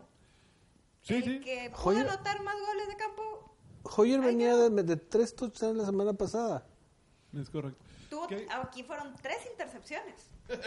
Bueno, los que debía. Por eso ahí, por eso perdió. son las que debía bueno ahora volvemos cuando estuvimos comentando eso hace hace algunos minutos que tiene tiene frío ya ¿no? Hace frío, déjame decirles. hace frío hoy Hace un poco de frío. en la Si ciudad. vieron en el Instagram, traigo un gorrito bastante En, horrible. en otros programas no estoy tan callada. Es que digo, para nuestros amigos de Spotify, porque se me hace que ya, sí, ya no estamos en Instagram, ya sonó ya. Eh, bajó 25 grados, creo, la temperatura en 24 horas. Es Pues sí se una siente. cosa- Pues sí se siente. Digo, no está tan frío realmente, pero se siente bastante porque hasta ayer estaba Ayer estábamos todavía casi a 30. 30 No, pero la grados. sensación estaba, te- te- está como a 6 grados según lo Eh, último. está que- frío, tampoco es... Está pero la sensación y la estaba humedad, más. Estaba más abajo. no- Estaba como a 3, 2, 2 o 3 grados de sensación. Ahora, volve- Volviendo a lo que volvemos es. al... Pero bueno, ya dejamos el pronóstico del tiempo. a los delfines y los potros. No hay mucho que decir en cuanto al, al partido. Es sorprendente, pero así fue toda la semana. Todos los partidos, todas las referencias de los partidos de esta semana es no sé qué pasó. Sí. Eso, eso, eso No, resume no debió gran de haber, mayoría. no debió haber sucedido lo que sucedió. Así es. Que esto normalmente no pasa, sí, exactamente. Eso normalmente no pasa. Eh, Pero pasó. Miami se- ya se lo merecía. Miami ya se lo merecía. Estaban peleando, estaban tratando de lograr Que lo haga Una cuando no escoge uno al otro equipo en Sí, el Survivor. O sea, Sí, Eso por iba favor. a pasar, ¿por qué? Porque todos, la mayoría, nos vamos Todos a la íbamos, fácil. todos contra iba- Miami. todos- ¿Con quién juega Miami? Ah, con ese. Voy con ese. ahora Cincinnati. Ahora ¿Quién va- Ahora es Cincinnati? No, y, y de- realmente, o sea, si yo cuando eh, ese día en la mañana me llegó la notificación de que no iba a jugar, y lo pensé y dije, pero, voy a cambiar. Y tenía Baltimore ahí, lo tenía Como disponible. Y no, dije, no, mira, Hoyer va Ah, a poder. Habíamos algunos que estábamos destinados a, a morir en la semana 10 Aquí porque como el compañero, por yo, ejemplo. yo tenía, dije, ay, bueno, yo sabía que no jugaba Jacoby Brissett, teníamos la noticia de que eh, tiene esta lesión de rodilla, no es tan grave. Eh, al final se podía decidir si jugaba o no, pero estaba, digamos, preconfirmado Brian Hoyer. Lo que decíamos hace unos minutos, por lo que habíamos visto de Brian Hoyer, podía mover la ofensiva, no como Brissett, pero al menos la ofensiva le ayudaba para que no fuera tan complicado moverse. Y con la peor defensa global enfrente, dices, bueno, pues a lo mejor no va a ser una masacre de más de 20 puntos de diferencia, pero pues 7 puntos. Pero seis, le va a sacar. Algo modesto. Va a ganar. Es en casa, o sea, parecía sin problema alguno alrededor. Y así se pensaba de otros. Y yo por eso dije, bueno, no voy a meter a Nueva Orleans ahorita. También estaba en Nueva Orleans. La vez pasada, ah, pues ahí está Nueva Orleans. Y mira, o sea, yo ¿Qué iba a morir. Yo te- mis opciones eran para morirse en esto. Sí, sí, sí. Eh, entonces, bueno, pues Yo, yo no tenía, ah, no, te- digo, tengo un post-it ahí en la oficina donde tenía yo mis candidatos. Y estaba Indianapolis y estaba Baltimore. Y dije, lo- las dos, tres opciones que tienen todos. Para los que no juegan Survivor, jueguenlo, es bien divertido. Yo Y sí para- fui con Baltimore. Para los que sí y la juegan- única que Y sobrevivió. fue la que una que sobrevivió Pa- en y- la Esta semana. semana. Y bueno, otro que había Y otro a compañero Minnesota. que fue que con Minnesota, sí. estaba sudando al final.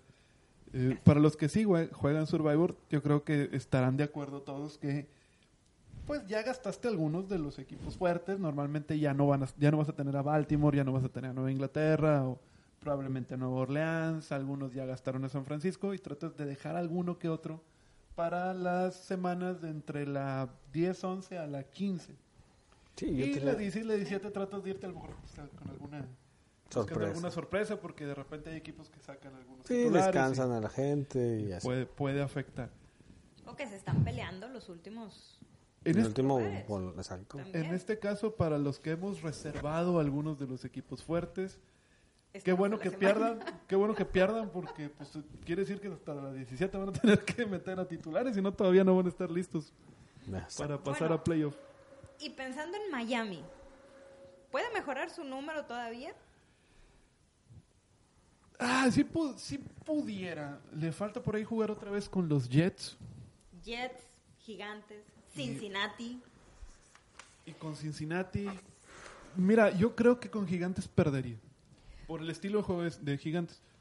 Creo que sí le puede ganar a, a los Jets y creo que le pudiera ganar a, a Cincinnati sin, sin mayores problemas. ¿Podría no ser el peor de su división?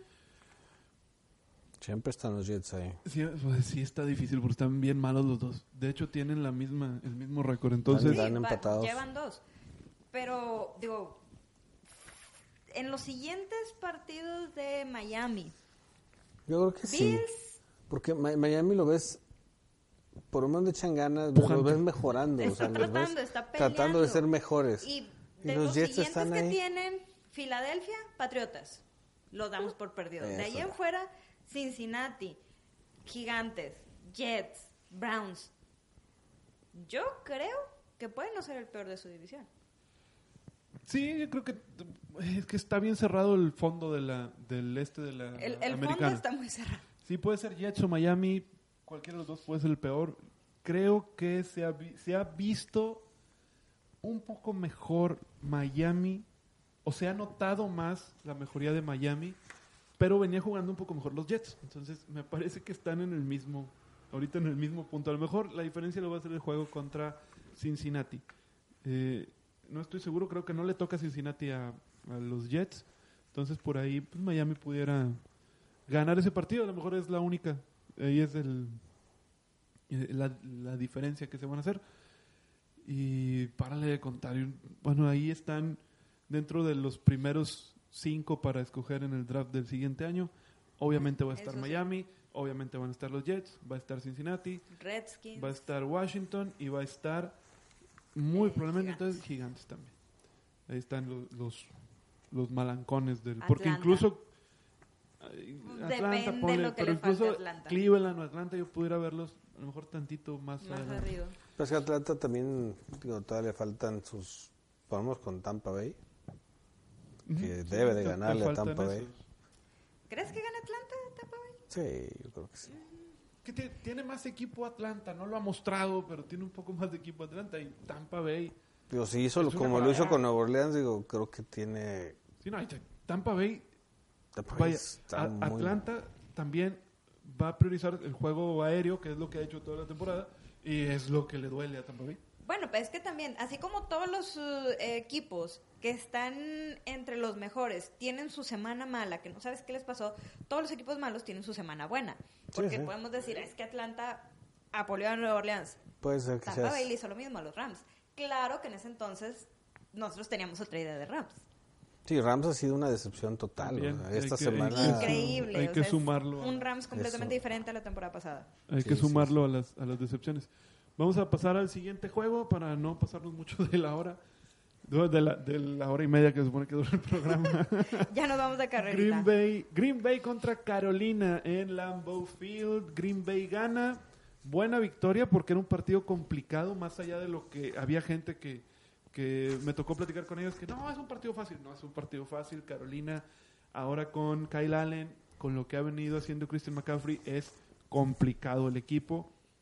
Eh, Green Bay logra ganar 24-16, sólido.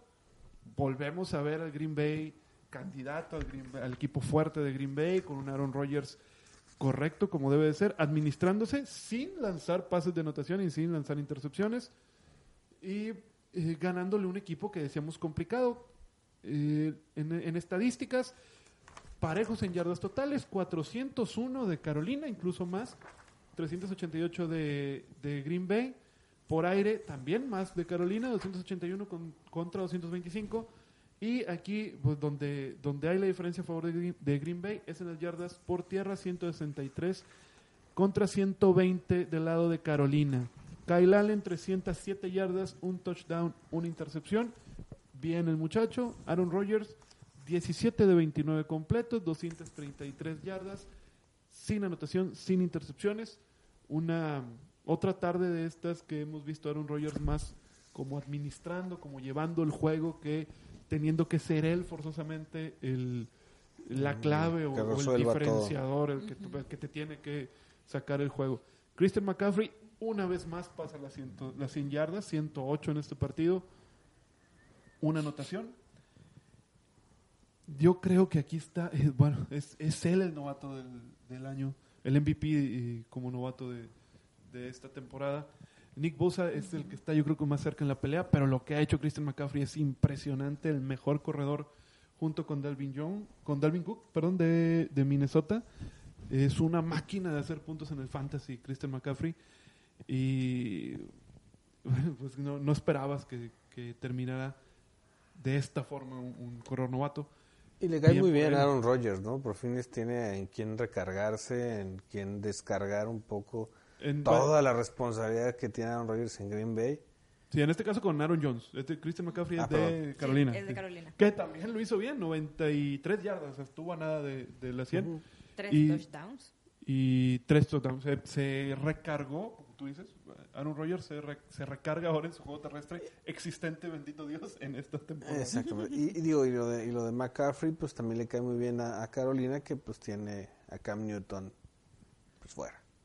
Exactamente, y ya, eh, bueno, está como que ya no va a volver las- eh, lo que resta de temporada.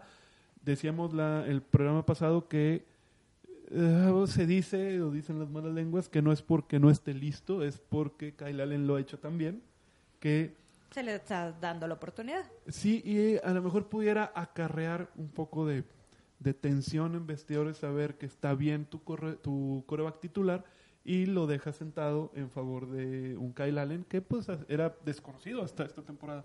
Entonces, pues bueno, lo pones como lesionado el resto de Y como, como dije, digo, bueno, entonces, Cam Newton atrae demasiados reflectores, es demasiado protagonista, él mismo se hace demasiado protagonista así es.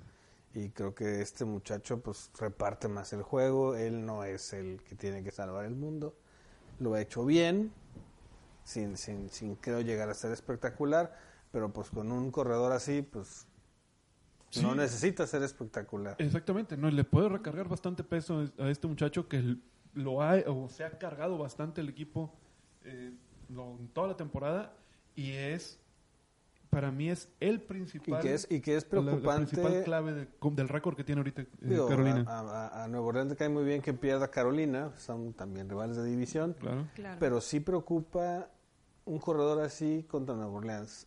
Atlanta le corrió a Nueva Orleans lo que quiso. Exactamente. Entonces, Exactamente. es una alarma porque le toca todavía partidos con ellos y son divisionales. Así es. Y hay algunos equipos contendientes en la, en la nacional que les haces daño por tierra. Y si y no- aquí es un, es, es un gran, es una gran arma. es- a lo mejor está un poco lejos con el récord, tiene 5-4, sabiendo que los comodines muy probablemente se vayan a ir hacia Minnesota y hacia Seattle. Eh, se ve complicado que se pudiera meter, pero si se llegara a meter, cuidado con Christian McCaffrey en la ronda de comodines. No, y, puede tiene que poner susto. atención y tiene que mejorar esa defensa eh, en la carrera porque ahí vienen estos. Sí, sí, sí. Ahora, Como dices, Sí. puede ser que con, con, con Tampa Bay, bueno, pues tienes a Drew Brees, tienes a Thomas, por aire te los vas a comer. Pero aquí te van a comer a ti, te van a correr y cuidado, porque no Sí, la- tienes defensa. el, tú- el que tú tengas un, un buen ataque terrestre te da control de, de- el control del reloj. Claro. Entonces, con un corredor de este, de este nivel, si tú te puedes poner al frente en un cuarto cuarto, en una ronda de comodines, una ronda de divisionales en playoff, es ahí es donde, donde se brilla este, este- el que tengas un, un corredor de un nivel que, que puedas ir avanzando de a poco, de a poco, de a poco, consumiendo el reloj y dándote una posibilidad más amplia de poder, de poder ganar.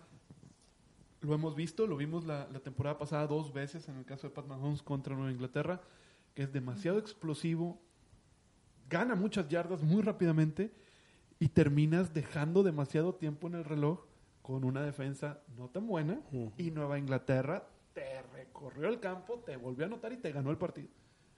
Usando mejor el reloj. Entonces, este es un, es un punto importante. Del lado de Green Bay, muy bien. Yo lo, lo sigo poniendo como el mejor de momento de la Nacional. Eh, San Francisco casi lo, lo bajé un poquito ahora por lo que vi con, con Seattle. Sí creo, eh, hablando del draft, Aaron Rodgers necesita un receptor o un par, ya sea que lo traigas de, de la agencia libre y a lo mejor que puedas traer uno en el draft. Le hacen falta algún, eh, algún un arma Más extra, armas. un, un blanco más, eh, porque sí se está, se está viendo un poco como que limitado al momento de lanzar el, eh, el balón. Eh, pasamos al siguiente partido, que es el de Pittsburgh contra Rams. Otra de las sorpresas de la semana. Tocayo. Decepcionante Rams, de 12 puntos de Rams. Y los primeros 7 fueron de la defensiva. Es otro Rams. 12 puntos de una de las ofensivas más dominantes la temporada pasada, incluso por aire, impresionante.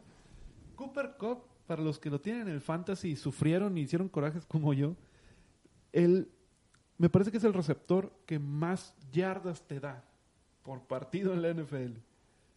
Hizo cero puntos en este juego. Cero. ¿Dónde terminas por ir con esto? Decepcionante. Y lo mismo, o sea, lo mismo que como Kansas City. Ve la estadística y dices, ¿cómo, no, cómo, cómo es posible? Tiene mejores números Los Ángeles, En todos los departamentos. Todos Bueno, lados, el- en en casi todos. pase fue ahí tantito abajo. Pero no es posible, o sea, es que siete, de 12 puntos, 7 te los hizo la defensiva. Y tu ofensiva en todo el partido, porque aparte fueron en el primer cuarto, en la primera series ofensivas del primer Se cuarto. hizo cinco. Y todos los demás, 5 puntos. Un gol de campo y un safety. Fue todo lo que... Eso, y eso fue todo. Bueno, es más, el safety lo hizo la defensiva. Sí, sí, sí. Sí. O sea, realmente tu ofensiva te hizo 3 puntos en todo el Nueve partido. puntos se hizo la defensa. Con un Jared Goff, con un Cobb, con gente que, que, que Kupp, están Todd acostumbrados a, a- otras cosas, ¿no? Y Sí. contra un Pittsburgh que tampoco es el gran equipo, ¿no? Pittsburgh, no, no que- esta temporada, o no las Y que batalla y batalla y batalla y batalla. Pittsburgh iba 1-4 eh, cuando llega la semana de descanso. eh, iba con récord de 1-4. Ujú. Después de la semana de descanso va 4-0. Empieza como que a sonar Pittsburgh para los aficionados de Pittsburgh, que hay bastantes en, en México. Lamento decirles, no echen las campanas al vuelo. Ha sido suerte en algunos partidos. eh, no tiene el conjunto como tal Pittsburgh, a mi parecer, No, como ves- para pelear realmente. Realmente ves a este, este chico Rudolph y lo ves batallar mucho, o sea, lo ves inseguro, lo ves... eh, No tiene, pre- no tiene tanta precisión ni tampoco tiene tanta potencia en el Y, brazo. no, y, y lo ves a él incómodo, lo ves eh, temeroso, no, no, no, no se ve un, un coreback confiado como, como ves a muchos otros, ¿no? Así es. Lo ves Es- realmente batallar al, al hombre. Y ahora no tienes tampoco a James Conner, tampoco lo tienes ahorita, como de, puedes, disponer de él, que era tu mejor corredor. Entonces, no, realmente... Y lo ves, son, fueron 17 puntos, o sea, realmente otra, cualquier otro equipo con un poco más de ofensiva, pues, te hace 23 y te gana. Sin mayores problemas. Sin, demasiado problema. Más sabiendo que tu, tu defensa te, te, hizo el paro ahí con nueve. Exacto. te ayudó con nueve de esos. No, más que haber hecho más que era, exacto. Y con eso era. Y ya con eso le ganabas a Pittsburgh, o sea, no, no, o sea. Eh. Sí, es, yo creo que aquí hay que meter a, los Rams como una de las decepciones del, torneo, de, esta, de esta temporada, junto para mí con Cleveland. Habíamos hablado y Marvin cuando está aquí se pelea que hay otros peores. En el caso, por ejemplo, de Jets, de Miami, de Washington, no es una decepción porque ya sabías de entrada que iban a estar mal es lo que esperabas de ellos. Sí, sí, no, no esperabas mucho más. Pero de Cleveland se esperaba mucho. De, eh, de, de los Rams se esperaba mucho. Mucho, o sea, por lo que hicieron llegó el al Super pasado. Bowl en claro. la temporada pasada. Sí, sí, sí. Esperabas que fuera un contendiente sin ningún problema. Lo tenías eh, al mismo nivel que Kansas City, que yo creo que eran los equipos fuertes de la temporada pasada. Y en esta temporada, Kansas ha batallado, que bueno, hubo un par de semanas en los que no tuvieron a Mahomes, pero aún así, el desempeño de Rams realmente es un equipo totalmente diferente al de la temporada pasada. Sí, digo, que, que trae, que, que, que no, tra- trae un récord ganador todavía, ¿no? Cinco ganados, cuatro perdidos. Pero, Pero- no son los pero mismos no, pero marcadores que no, tú veías no, la no, temporada y- pasada de no les 40, ves- no les ves la 30, fuerza. 40, No, 50 y, ya, puntos. y ya te complicas también tu división, porque en tu división Ah, no, tienes está- a un 9-1 que es San Francisco y 8-1. tienes a un 8-1, perdón. Y Sí, tienes a, A los Seattle Seahawks con 8-2. con 8-2. Entonces, 5-4 no es tan malo en otra división, ¿verdad? En esta Sí, división sí. está complicadísimo. Y ahora, Claro. es bueno, pudieran meterse, matemáticamente no están fuera, se pueden meter como comodín. Incluso se pudieran meter como, como campeones de división, pero se ve muy complicado que ambos, que- que- Seattle y San Francisco, se Caigan. desplomen en lo que resta de temporada. Pero también tienes a un eh, eh, Filadelfia que tiene un récord semejante. La Tienes a Carolina, que pueden, Tienes a Carolina, que tiene exactamente tu mismo récord. Tienes a Minnesota, Minnesota. que tiene un mejor récord, tiene un 7-3. Entonces, sí parece ya complicado que con un... que Sí, como Dallas, vas Filadelfia, y todos con la proyección de ganados y perdidos del resto de la temporada para los Rams se, puede, se pudieran meter a playoffs. Habrá que esperar para ver, pero eh, yo he oído que todavía algunos se mantienen con su predicción de que Rams estará. Yo creo que no. Siguiente partido, el eh, domingo por la noche, partidazo y este sí cumplió. Minnesota contra los Vaqueros de Dallas en Arlington. Victoria no sorpresiva, pero Bastante eh, ba- cerrado. bastante cerrado y un muy buen agarrón. 28-24 para Minnesota. Fue un juego muy, muy cerrado. A pesar de que Minnesota lo vemos 28-24 sobre Dallas, volvemos a los números como en muchos de los partidos que hemos visto esta semana. Prescott, 397 yardas, 3 touchdowns, una intercepción. Ujú. Sobre Cousins, que tuvo 220 yardas y 2 touchdowns. Muy buenos números. Prescott por arriba. Y aún así no lo vemos al nivel de Minnesota. El detalle aquí es el trabajo que tuvo eh, Ezequiel Elliott, que estuvo Correcto. bastante limitado. Lo, tuvi- lo estuvieron manteniendo muy bien. Un 47 yardas eh, terrestres fue lo que los vikingos lo dejaron hacer. Creo que eso fue lo que les ayudó mantenerlo a él para poder llegar a la victoria. Sí, eh, ¿cómo batallas con el frío? Hasta, hasta hablo pausado. Tiembla y Me estoy congelando. Sí, la- ah, lo decíamos en programas pasados, Dallas necesita de su columna vertebral que funcione perfectamente las, sus tres pilares, que es Dak Prescott, que es Ezequiel Elliott y Amari Cooper. En este partido, Dak Prescott, bien, aceptable, tres touchdowns, una intercepción, no está mal, 397 No, no, está yardas es, de un de un quarterback bien, que está, que está haciendo un buen trabajo. Amari Cooper, Amari Cooper. a Mari Cooper, 11 recepciones, 147 yardas con una, anota- una anotación. Destacable lo que hace a Mari Cooper, muy bien, mejor receptor. Pero ahí estuvo el, el detalle, fue que Elliot, Ezequiel Elliott, solo tuvo 47 yardas en 20 acarreos.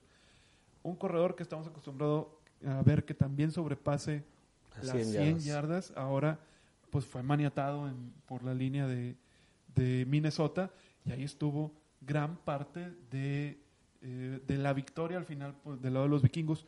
Dalvin Cook, regular, bien, casi las 100 yardas, 97. Un Eh, touchdown. Un touchdown igual. Sí, en el caso de, de Elliott ni eso logró. Eh, Kirk Cousins eh, con 220 yardas por aire, dos anotaciones sin intercepción. Kirk Cousins viéndose bastante mejor que la temporada pasada, manteniéndose un buen nivel. Y, e incluso con la falta de, de Adam Thielen, que está sigue batallando ahí con una lesión y no estuvo en el partido. Ojo aquí, perdón, adelante. Yanira.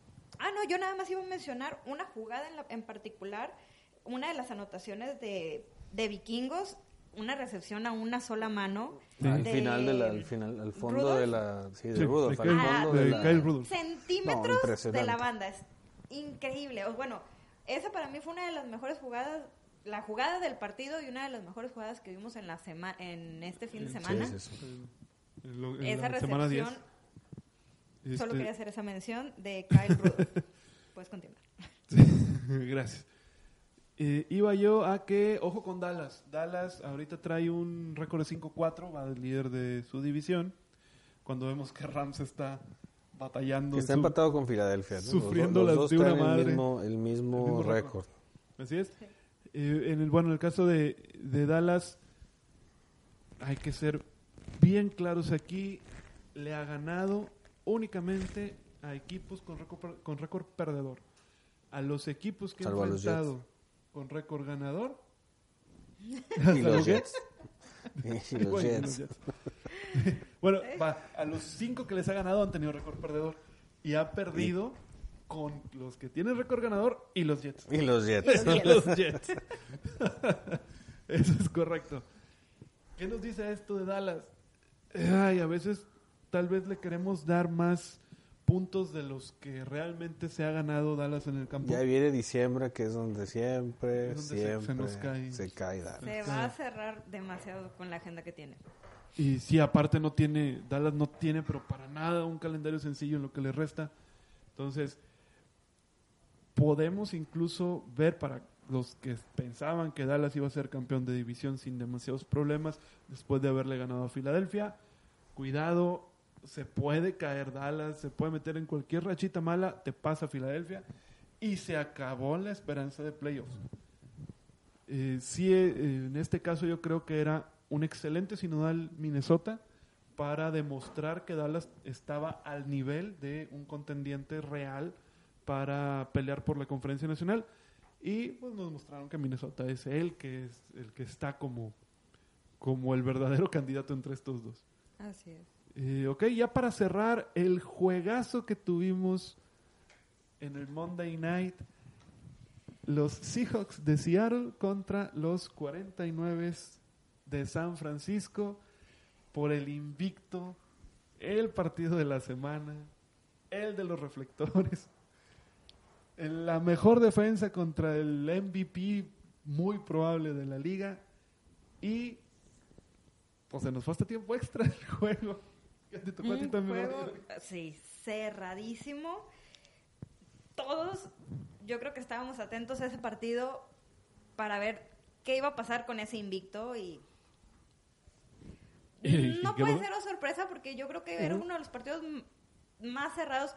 Dentro de nuestros pronósticos, que todos fueron una sorpresa, o la gran mayoría, este partido sí era muy cerrado. O sea, por mucho que San Francisco estuviera invicto, tampoco se podía confiar del, de Del. Seattle, porque Seattle estaba eh, Seattle, 7-2. Y, lo- y lo, lo- y lo habíamos visto, o sea, trae un récord de 8 8-0. Sí, le había ganado a los Rams, que ya vimos que los Rams Realmente no figura como no un están, gran no, reto. no, no están así, pero había tenido un calendario pues fácil, digamos, por decirlo así. De- Hay calendarios fáciles como el de Patriotas. Sí. Como el calendarios no, No tan, tan complicados complicados. como los de los 49ers. Sí, no digo, hasta y ese juego lo jugaron muy bien. Se pusieron se pusieron arriba 10-0. arriba el primer- 10-0, primer pero cuarto. después Sí. fueron 21 puntos sin Sí, respuesta. Y luego, Sí, como no, quiera, se, como quiera Y como regresa. quiera, se regresan. Logra regresar San Ahora, Francisco. siempre fueron muchos errores de los dos lados. Eh, ahí es, Sí, hubo muchos Fumbles y cosas. y- El que se aprovechara de eso era el que Se aprovecharon errores de, de los dos lados y al final, pues, eso fue la diferencia. Creo que que ahí, ahí es donde es, es un punto importante lo que dices porque digo, vemos las estadísticas y parejos por todos lados. En yardas totales, 302 San Francisco, 336 Seattle. Yardas por pase, 215 San Francisco, 189 Seattle. Por tierra, 87 San Francisco, que ahí fue el punto, me parece, donde, donde San Francisco se le complica porque tiene un excelente aparato eh, en ofensiva terrestre San Francisco y en este caso termina Seattle por, eh, digamos que, mantener o, evitar estas, eh, este ataque tan poderoso de San Francisco por tierra. 147 yardas por tierra en el caso de Seattle. Bien ahí Seattle. Tiempo de posesión, la diferencia es de menos de un minuto. Eh, en fumbles se golpearon, pero parejo, porque en fumbles tienen... Ah, se me perdió dónde están los fumbles. 4 y 3. Eh, ahí lo tengo aquí como que 5 y, cinco y 2. 5 de Seattle y 2 de San Francisco. Una intercepción por lado. Eh, Pues vaya, o sea, tuvo, estuvo parejísimo el juego en todos los rubros. Muy cerrado. ¿Qué dijimos el partido pasado? El partido pasado, el programa pasado. Se puede decidir por los pateadores y así Fue fue. lo que les pasó. Y así fue. Russell Wilson, eh, perdón, te estoy quitando las, las estadísticas. No, no, adelante. Russell Wilson, 232 yardas, touchdown y anotación, touchdown y, y intercepción, perdón. Eh, Garoppolo, 248 yardas, un touchdown, una intercepción también. Eh, Chris Carson por tierra, 89 yardas. Eh, Tevin Coleman, solo, solo 40, perdón, 40 por tierra. Y en el caso de Jack- Jacob Hollister, 62 yardas en recepción de, de Seattle, el más eh, el que logró más yardas por recepción. El caso de, de, mm, San Francisco, Samuel, 112 yardas en recepción por aire. Al final fue el pateador. Se van a tiempo extra. Como decía, como decía Janul al principio, no es una sorpresa que haya ganado Seattle. San Francisco es un excelente equipo, lo demostró aquí, le tocaba a este gran sinodal. Me parece que la clave eh, en este partido para que se lo haya llevado Seattle son dos puntos sencillos. Uno es Russell Wilson y dos, Pete Carroll. El head coach de Seattle tiene mucho más experiencia que Shanahan, el lado de, de San Francisco. Y por ahí me parece que le planteó un partido más adecuado para poder eh, sacarle alguna ventaja. La defensa de San Francisco, no me dejarán mentir, es la mejor en global, digamos, de la NFL. Lo necesitas, necesitas una defensa de ese estilo si tú quieres ir por el Super Bowl. ¿Dónde es donde yo veo y que veía que lo comentaban en, eh, en ESPN hace un rato? La, tiene la inexperiencia de San Francisco en varios de sus puntos, sus posiciones clave, en el caso de Jimmy Garoppolo. No tienen todavía el, el bagaje o la experiencia de, de- ir a playoffs y por ahí puede ser que cuando te llegues a enfrentar a un Nueva Orleans con Drew Brees, a un Green Bay con Aaron Rodgers, puede, eh, puede terminar pesándote, sobre todo en el lado de, la ofensiva y por ahí pudiera perder. Fuera de eso, excelente partido, eh, falla el pateador de, de San Francisco al final y le deja la puerta abierta a Seattle para llevarse el Monday Night. Así es. Y perder su invicto. y perder el invicto. Ya no hay invictos en la. NFL. No, y, y- malo y Russell Wilson muy bien, o sea, Russell Wilson con una templanza como, como, como coreback se, se ve un Russell Wilson en control de las, de las situaciones. Exactamente. Sí. Lo, es un. Digo, todavía es. Es joven. Es joven, pero ya lo, No, ya no, lo ves ya- mucho más maduro que... tendrá- y se me fue a su edad, pero debe estar que 29, 30 años. Por ahí Russell Wilson, tal vez incluso menos. Ya no se arriesga tanto, ya no corre tanto. Ya. Ya, ya corre cuando debe de Cuando correr. debe correr. Cuando debe correr. No arranco corriendo lo loco cada, a cada jugada que me topo. Y ahora, estaba leyendo hace un rato también que Colin Kaepernick va a hacer un entrenamiento privado e invitó a los equipos de la NFL a que lo vieran porque quiere ver si se enrola para la siguiente temporada con alguno. Entonces, pues difícilmente. por Lo los de problemas que Colin- trae él. Sí, cancha, no, no tanto digo, por- eso es una cuestión más política y las políticas Sí. no le caen bien. Exactamente, sí, por ahí. Y además que en mi caso no es, yo no creo que sea un, Es un Gran coreback. no es un, ¿cómo dicen? Dechado de virtudes tampoco. techado de, de virtudes del señor. De pero mucha, mucha fuerza en el brazo, corre bien, pero pero cosa es técnicamente no es lo una cosa es tener fuerza en el brazo y otra cosa es tener precisión. Es lo que le pasaba a Tim Tebow. O sea, Tim Tebow, muchas, o sea, muchas ganas le echaba el muchacho, pero pues no. Sí, que bueno, pues, lo mejor que nos dejó a los Broncos, a los aficionados de Broncos fue haberle ganado ese partido de comodines, me parece, a Pittsburgh. Pero tú lo veías. Esto hace una, al- al- alguna vez en una, una comparación entre Aaron Rodgers y Tim Tebow. Aaron Rodgers tarda un segundo en soltar un pase. Tim Tebow tarda cuatro. Sí, exactamente. No, y la, la mecánica de, lan- de cómo lanzaba el balón Tim Tebow era la peor de, Sí, sí, de una cosa la horrible. historia de la NFL, yo creo. Eh, tardaba, su movimiento del brazo era, era muy raro y muy lento, pero sí tenía mucha fuerza.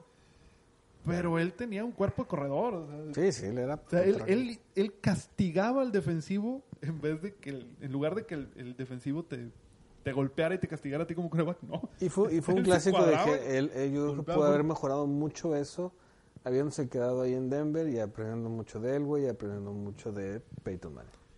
Pero no, Sí. si quiso ir, quiso, le ganó el... Es, yo creo que es difícil para, para un coreback que te lleva, te, en su primera temporada te gana un partido de, de- te lleva a playoff y te gana un partido y trae un récord, él de ganados contra perdidos eh, muy superior en, en cuanto a ganados y que bueno, te terminen por decir pues ya no va a ser titular, ¿verdad? Se entiende cuando te dicen el que te va a suplir es Peyton Manning. Peyton Manning. No puedes decir mucho.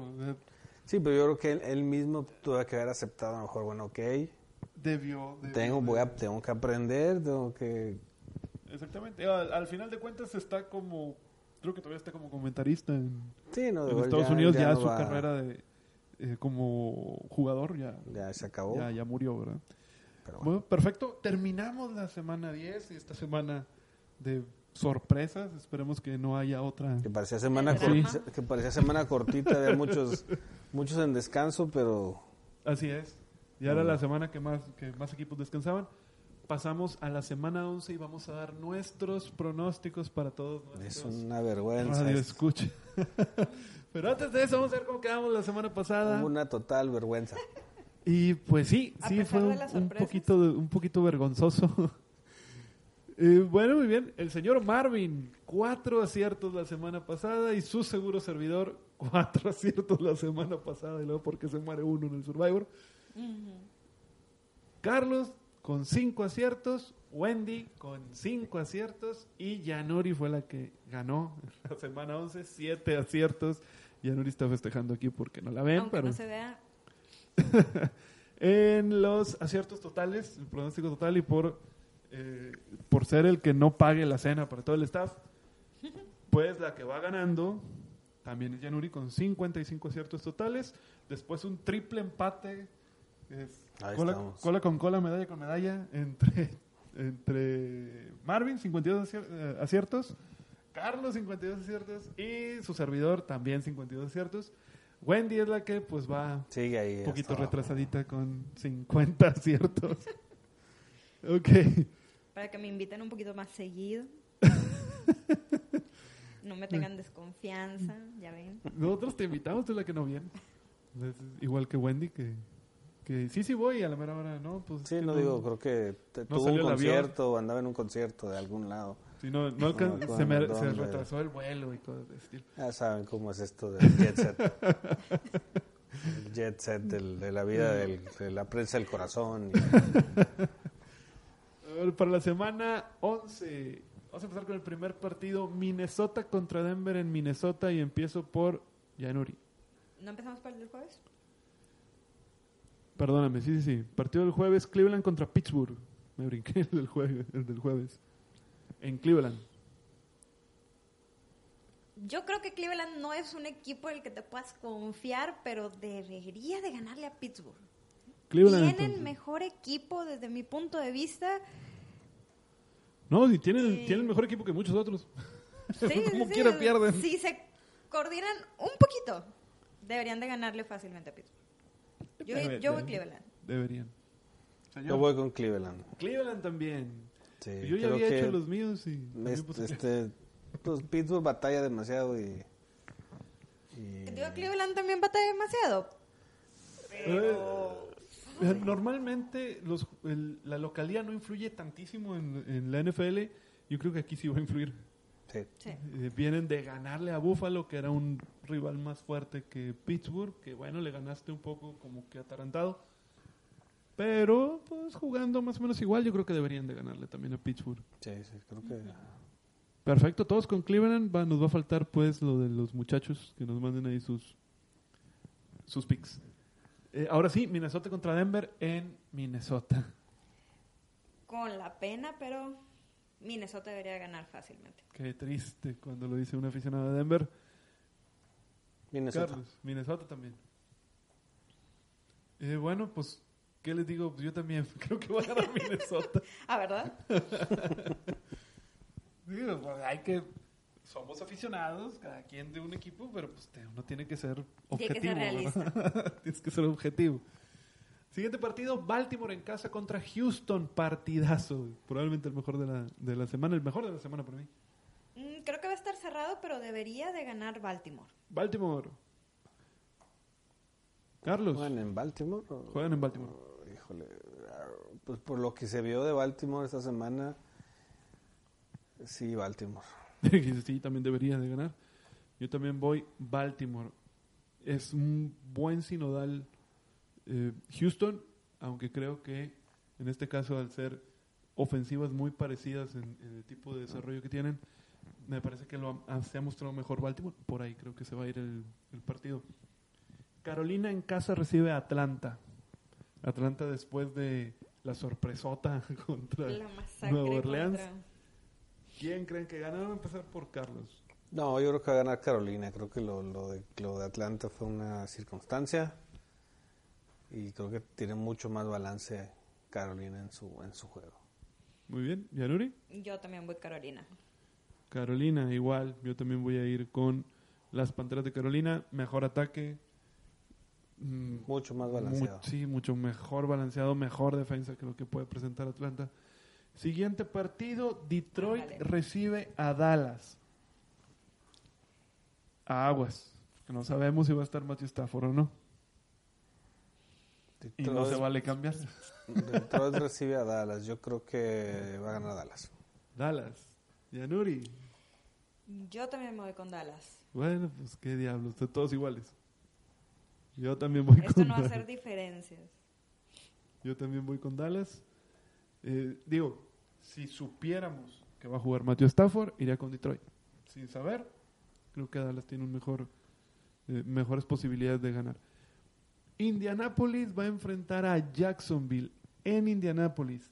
Nick Foles va a salir titular en- con los Jaguares de Jacksonville. Y en el caso de Indianapolis, todavía no sabemos si va a jugar Brissett o no, aunque lo esperado es que sí juegue Jacoby Brissett la siguiente semana. Ya, Nuri, vamos a empezar por ti ahora. Eso está medio complicado. Ah, ¿eh? ¿Eh? si se queda este eh, Hoyers. Hoyer. Hoyers. Yo creo que puede ser un juego de Jacksonville. Yo creo que si juega Brian Hoyer debería ganar Jacksonville. Ahora, hay que tomar en cuenta que Nick Foles viene de estar lesionado pues, desde la semana 1. Sí, no ha jugado Entonces, nada. No ha jugado nada, apenas está entrenando. Si bien tuvo la semana de descanso para, bueno, tener dos semanas de entrenamiento, tratar de ponerse... eh, Pues, al tiro. Sí, de ponerse al tiro. Pero no es lo mismo entrenar que jugar el partido. Y ahora, Indianapolis, de momento no está confirmado que juegue Brissett, pero se espera que sí vaya a jugar. La lesión lo guardaron, o sea, parecería que sí hubiera estado disponible para el partido de esta semana 10. Pero nos Pero- hicieron la maldad. Exactamente. Pero bueno, prefirieron dejarlo. Hacernos la maldad. Dilo, dilo. Sí, no, Sí. cállate vos, sí, me quedo dijeron, ¿qué sola pusieron vida. estos? Ah, bueno, hay que ponerlo. así, yo creo que Nick Foles, con la mala suerte que ha tenido, tiene que lucirse. Tiene que dar motivos para mantenerse como titular. Para mantenerse en el equipo.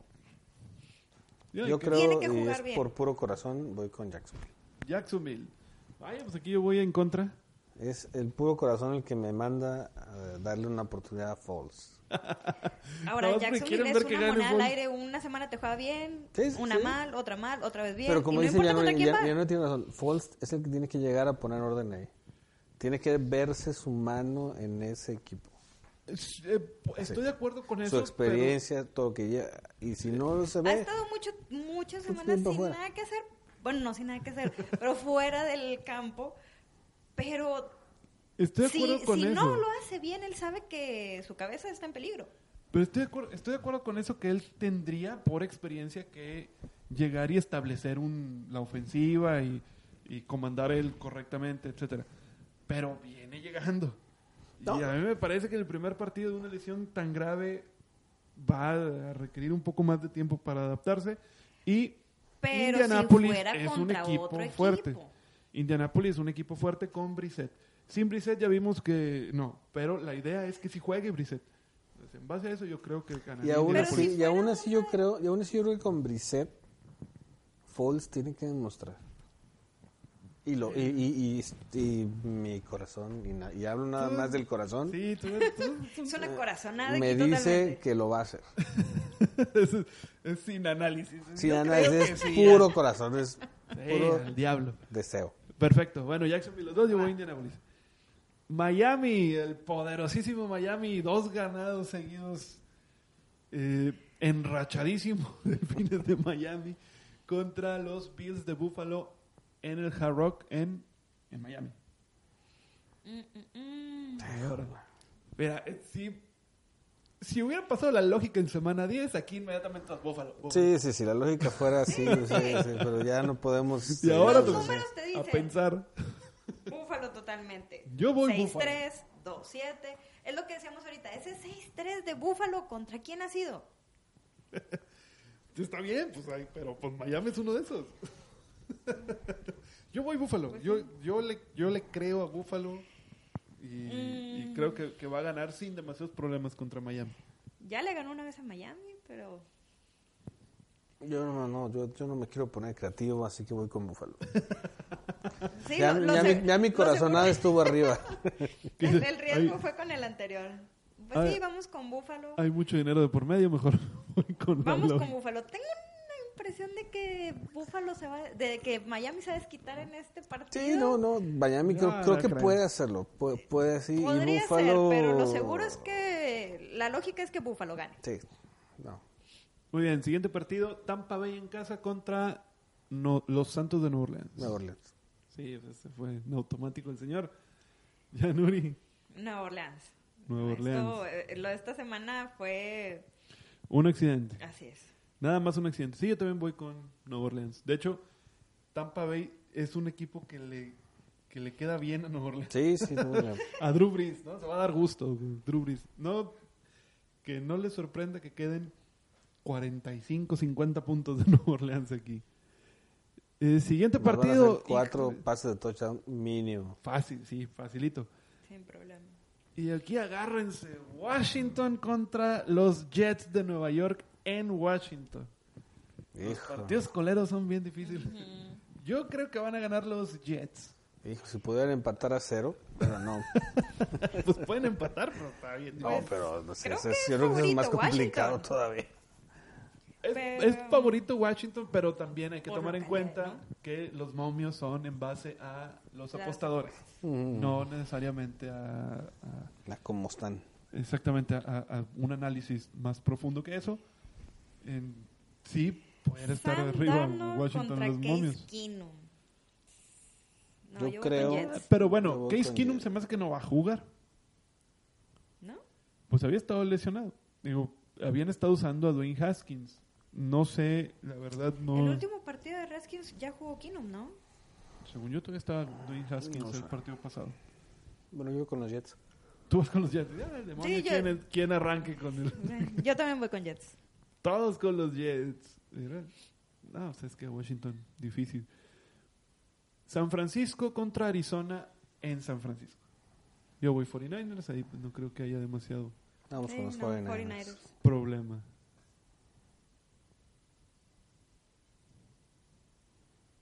Déjame le cambio aquí. Aquí está 49ers. Perfecto. Raiders de Oakland en casa reciben a Cincinnati. Van a ganar los Raiders. Oh. Raiders. Cincinnati no tiene, ni pies ni cabeza ni no, No, tiene no, nada. No ya ni las rayas del tigre. January. Oakland. Más los tigres ya se van a cambiar los- el nombre, pues no, están como los Redskins. Ahora, un buen partido Filadelfia en casa contra los Patriotas de Nueva Inglaterra.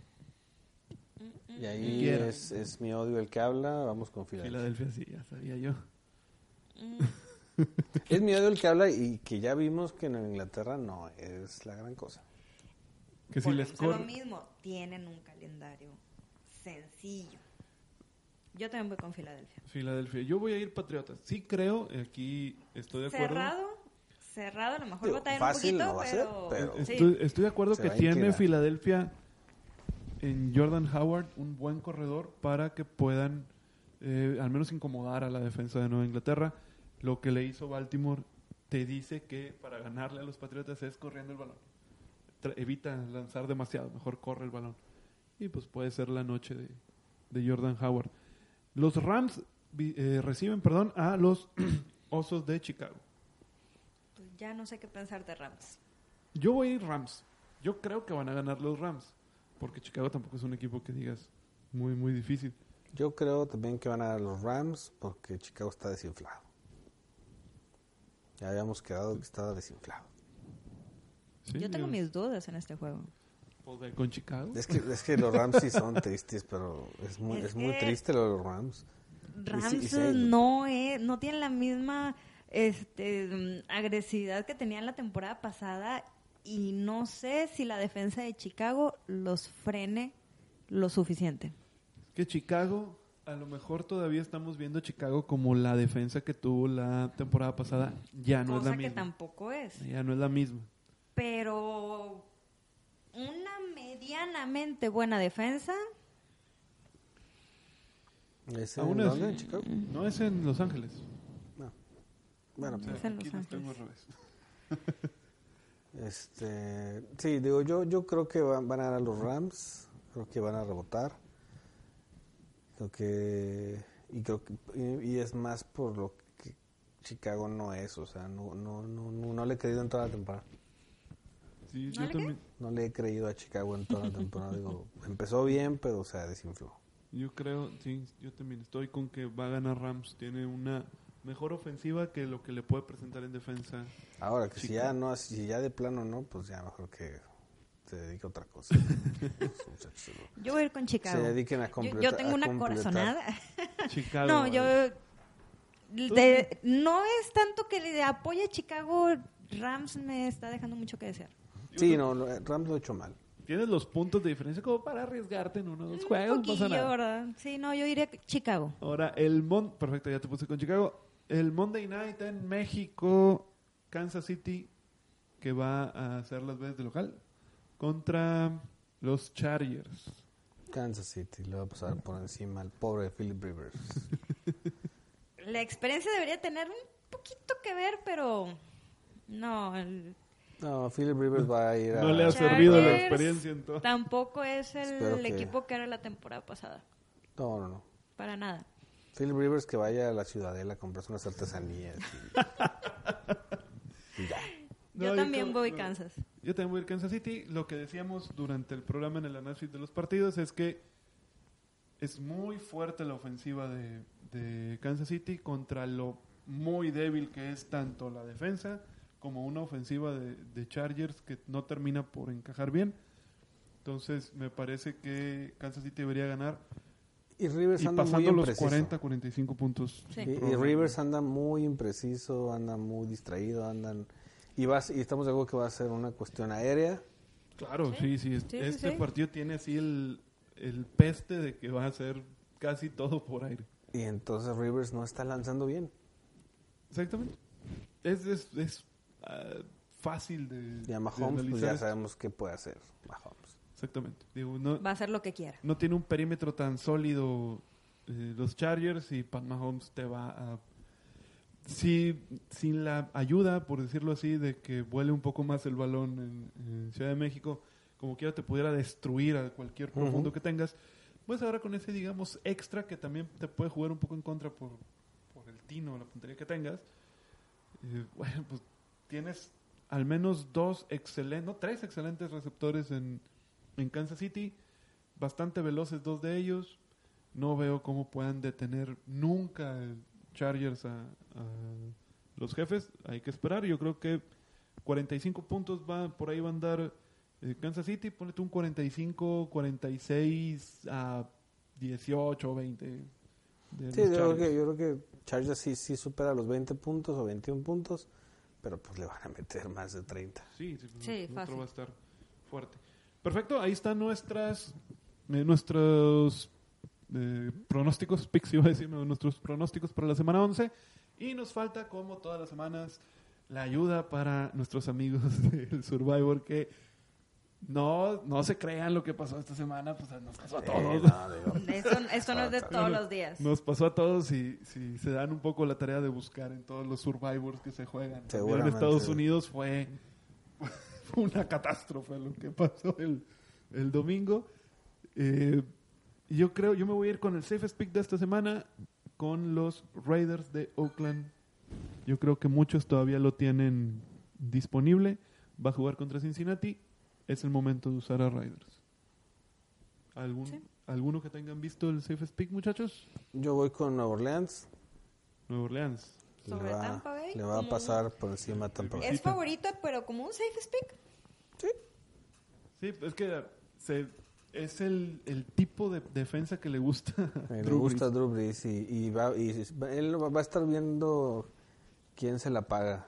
Es el, el tipo de defensa aérea que le gusta a Drew Brees, sin defensa. Sí. sin defensa aérea. Y, y creo Sí, que no, ya van a estar en ese en- y van a venir regañados de el coach Payton y van a demostrar que pueden hacerlo. Sí, de acuerdo. Yanuri, tu safest pick. Oakland. Oakland también. Y creo que una opción como safe speak puede ser Minnesota. Sí, sí, sí. Sí, por Digo, mucho híjole, que no, te- te- Denver lo único que sí. tiene es defensa, una más o menos defensa que se va a cansar más Bueno, o menos rápido. Inclusive Kansas Es- City podría ser hasta safe. Sí, claro. Y Kansas City es un safest pick también. En el caso de, de Minnesota-Denver, Denver es un equipo medio gitano. No le ha ido bien. Tiene suficientes armas como para sacarte un susto a cualquier equipo y al final termina por perder por cualquier er- error que se, se te ocurra que cometen. Es totalmente favorito Minnesota. Debería de ganar sin demasiadas dificultades. Pero este es un tipo de equipos que, te pueden llegar a, incomodar un poco. No es que yo le vaya a. Pero sí por, por el... Tiene un muy no va a incomodar nada a nadie, ¿verdad? Definitivamente Ese es el tema. es el safe speak. Es el tema con Cincinnati, que Cincinnati, como decíamos, sin Andy Dalton se ve más débil que con él. Entonces, eh, Riders viene mejorando los últimos cinco juegos. Debería de ser por ahí. Perfecto, muy bien. Nos despedimos, ya nos pasamos de nuestra hora y media, como siempre. Son demasiados equipos, son demasiados juegos. Ya ves que ahora no, analizamos más. Eh, perfecto, bueno, muchas gracias, Yanuri. Muchas gracias, a ver si me invitan más seguido. Pues, Cuando quieras, el siguiente martes, ya sabes. Carlos, muchas gracias. Muchas gracias. Y Aquí perfecto. Eh, muchas gracias a todos los que nos escuchan. Eh, este fue episodio 8. Síganos por favor en nuestras redes sociales, que se me ha olvidado estarlos mencionando. Facebook e Instagram como SMP desde la banca. Nos escuchan por Spotify. También estamos por Apple Podcast si hay alguno que lo use, estamos ahí por ahí también. Muchas gracias y nos vemos, más bien nos escuchamos la siguiente semana. Hasta luego. Gracias. Hasta luego.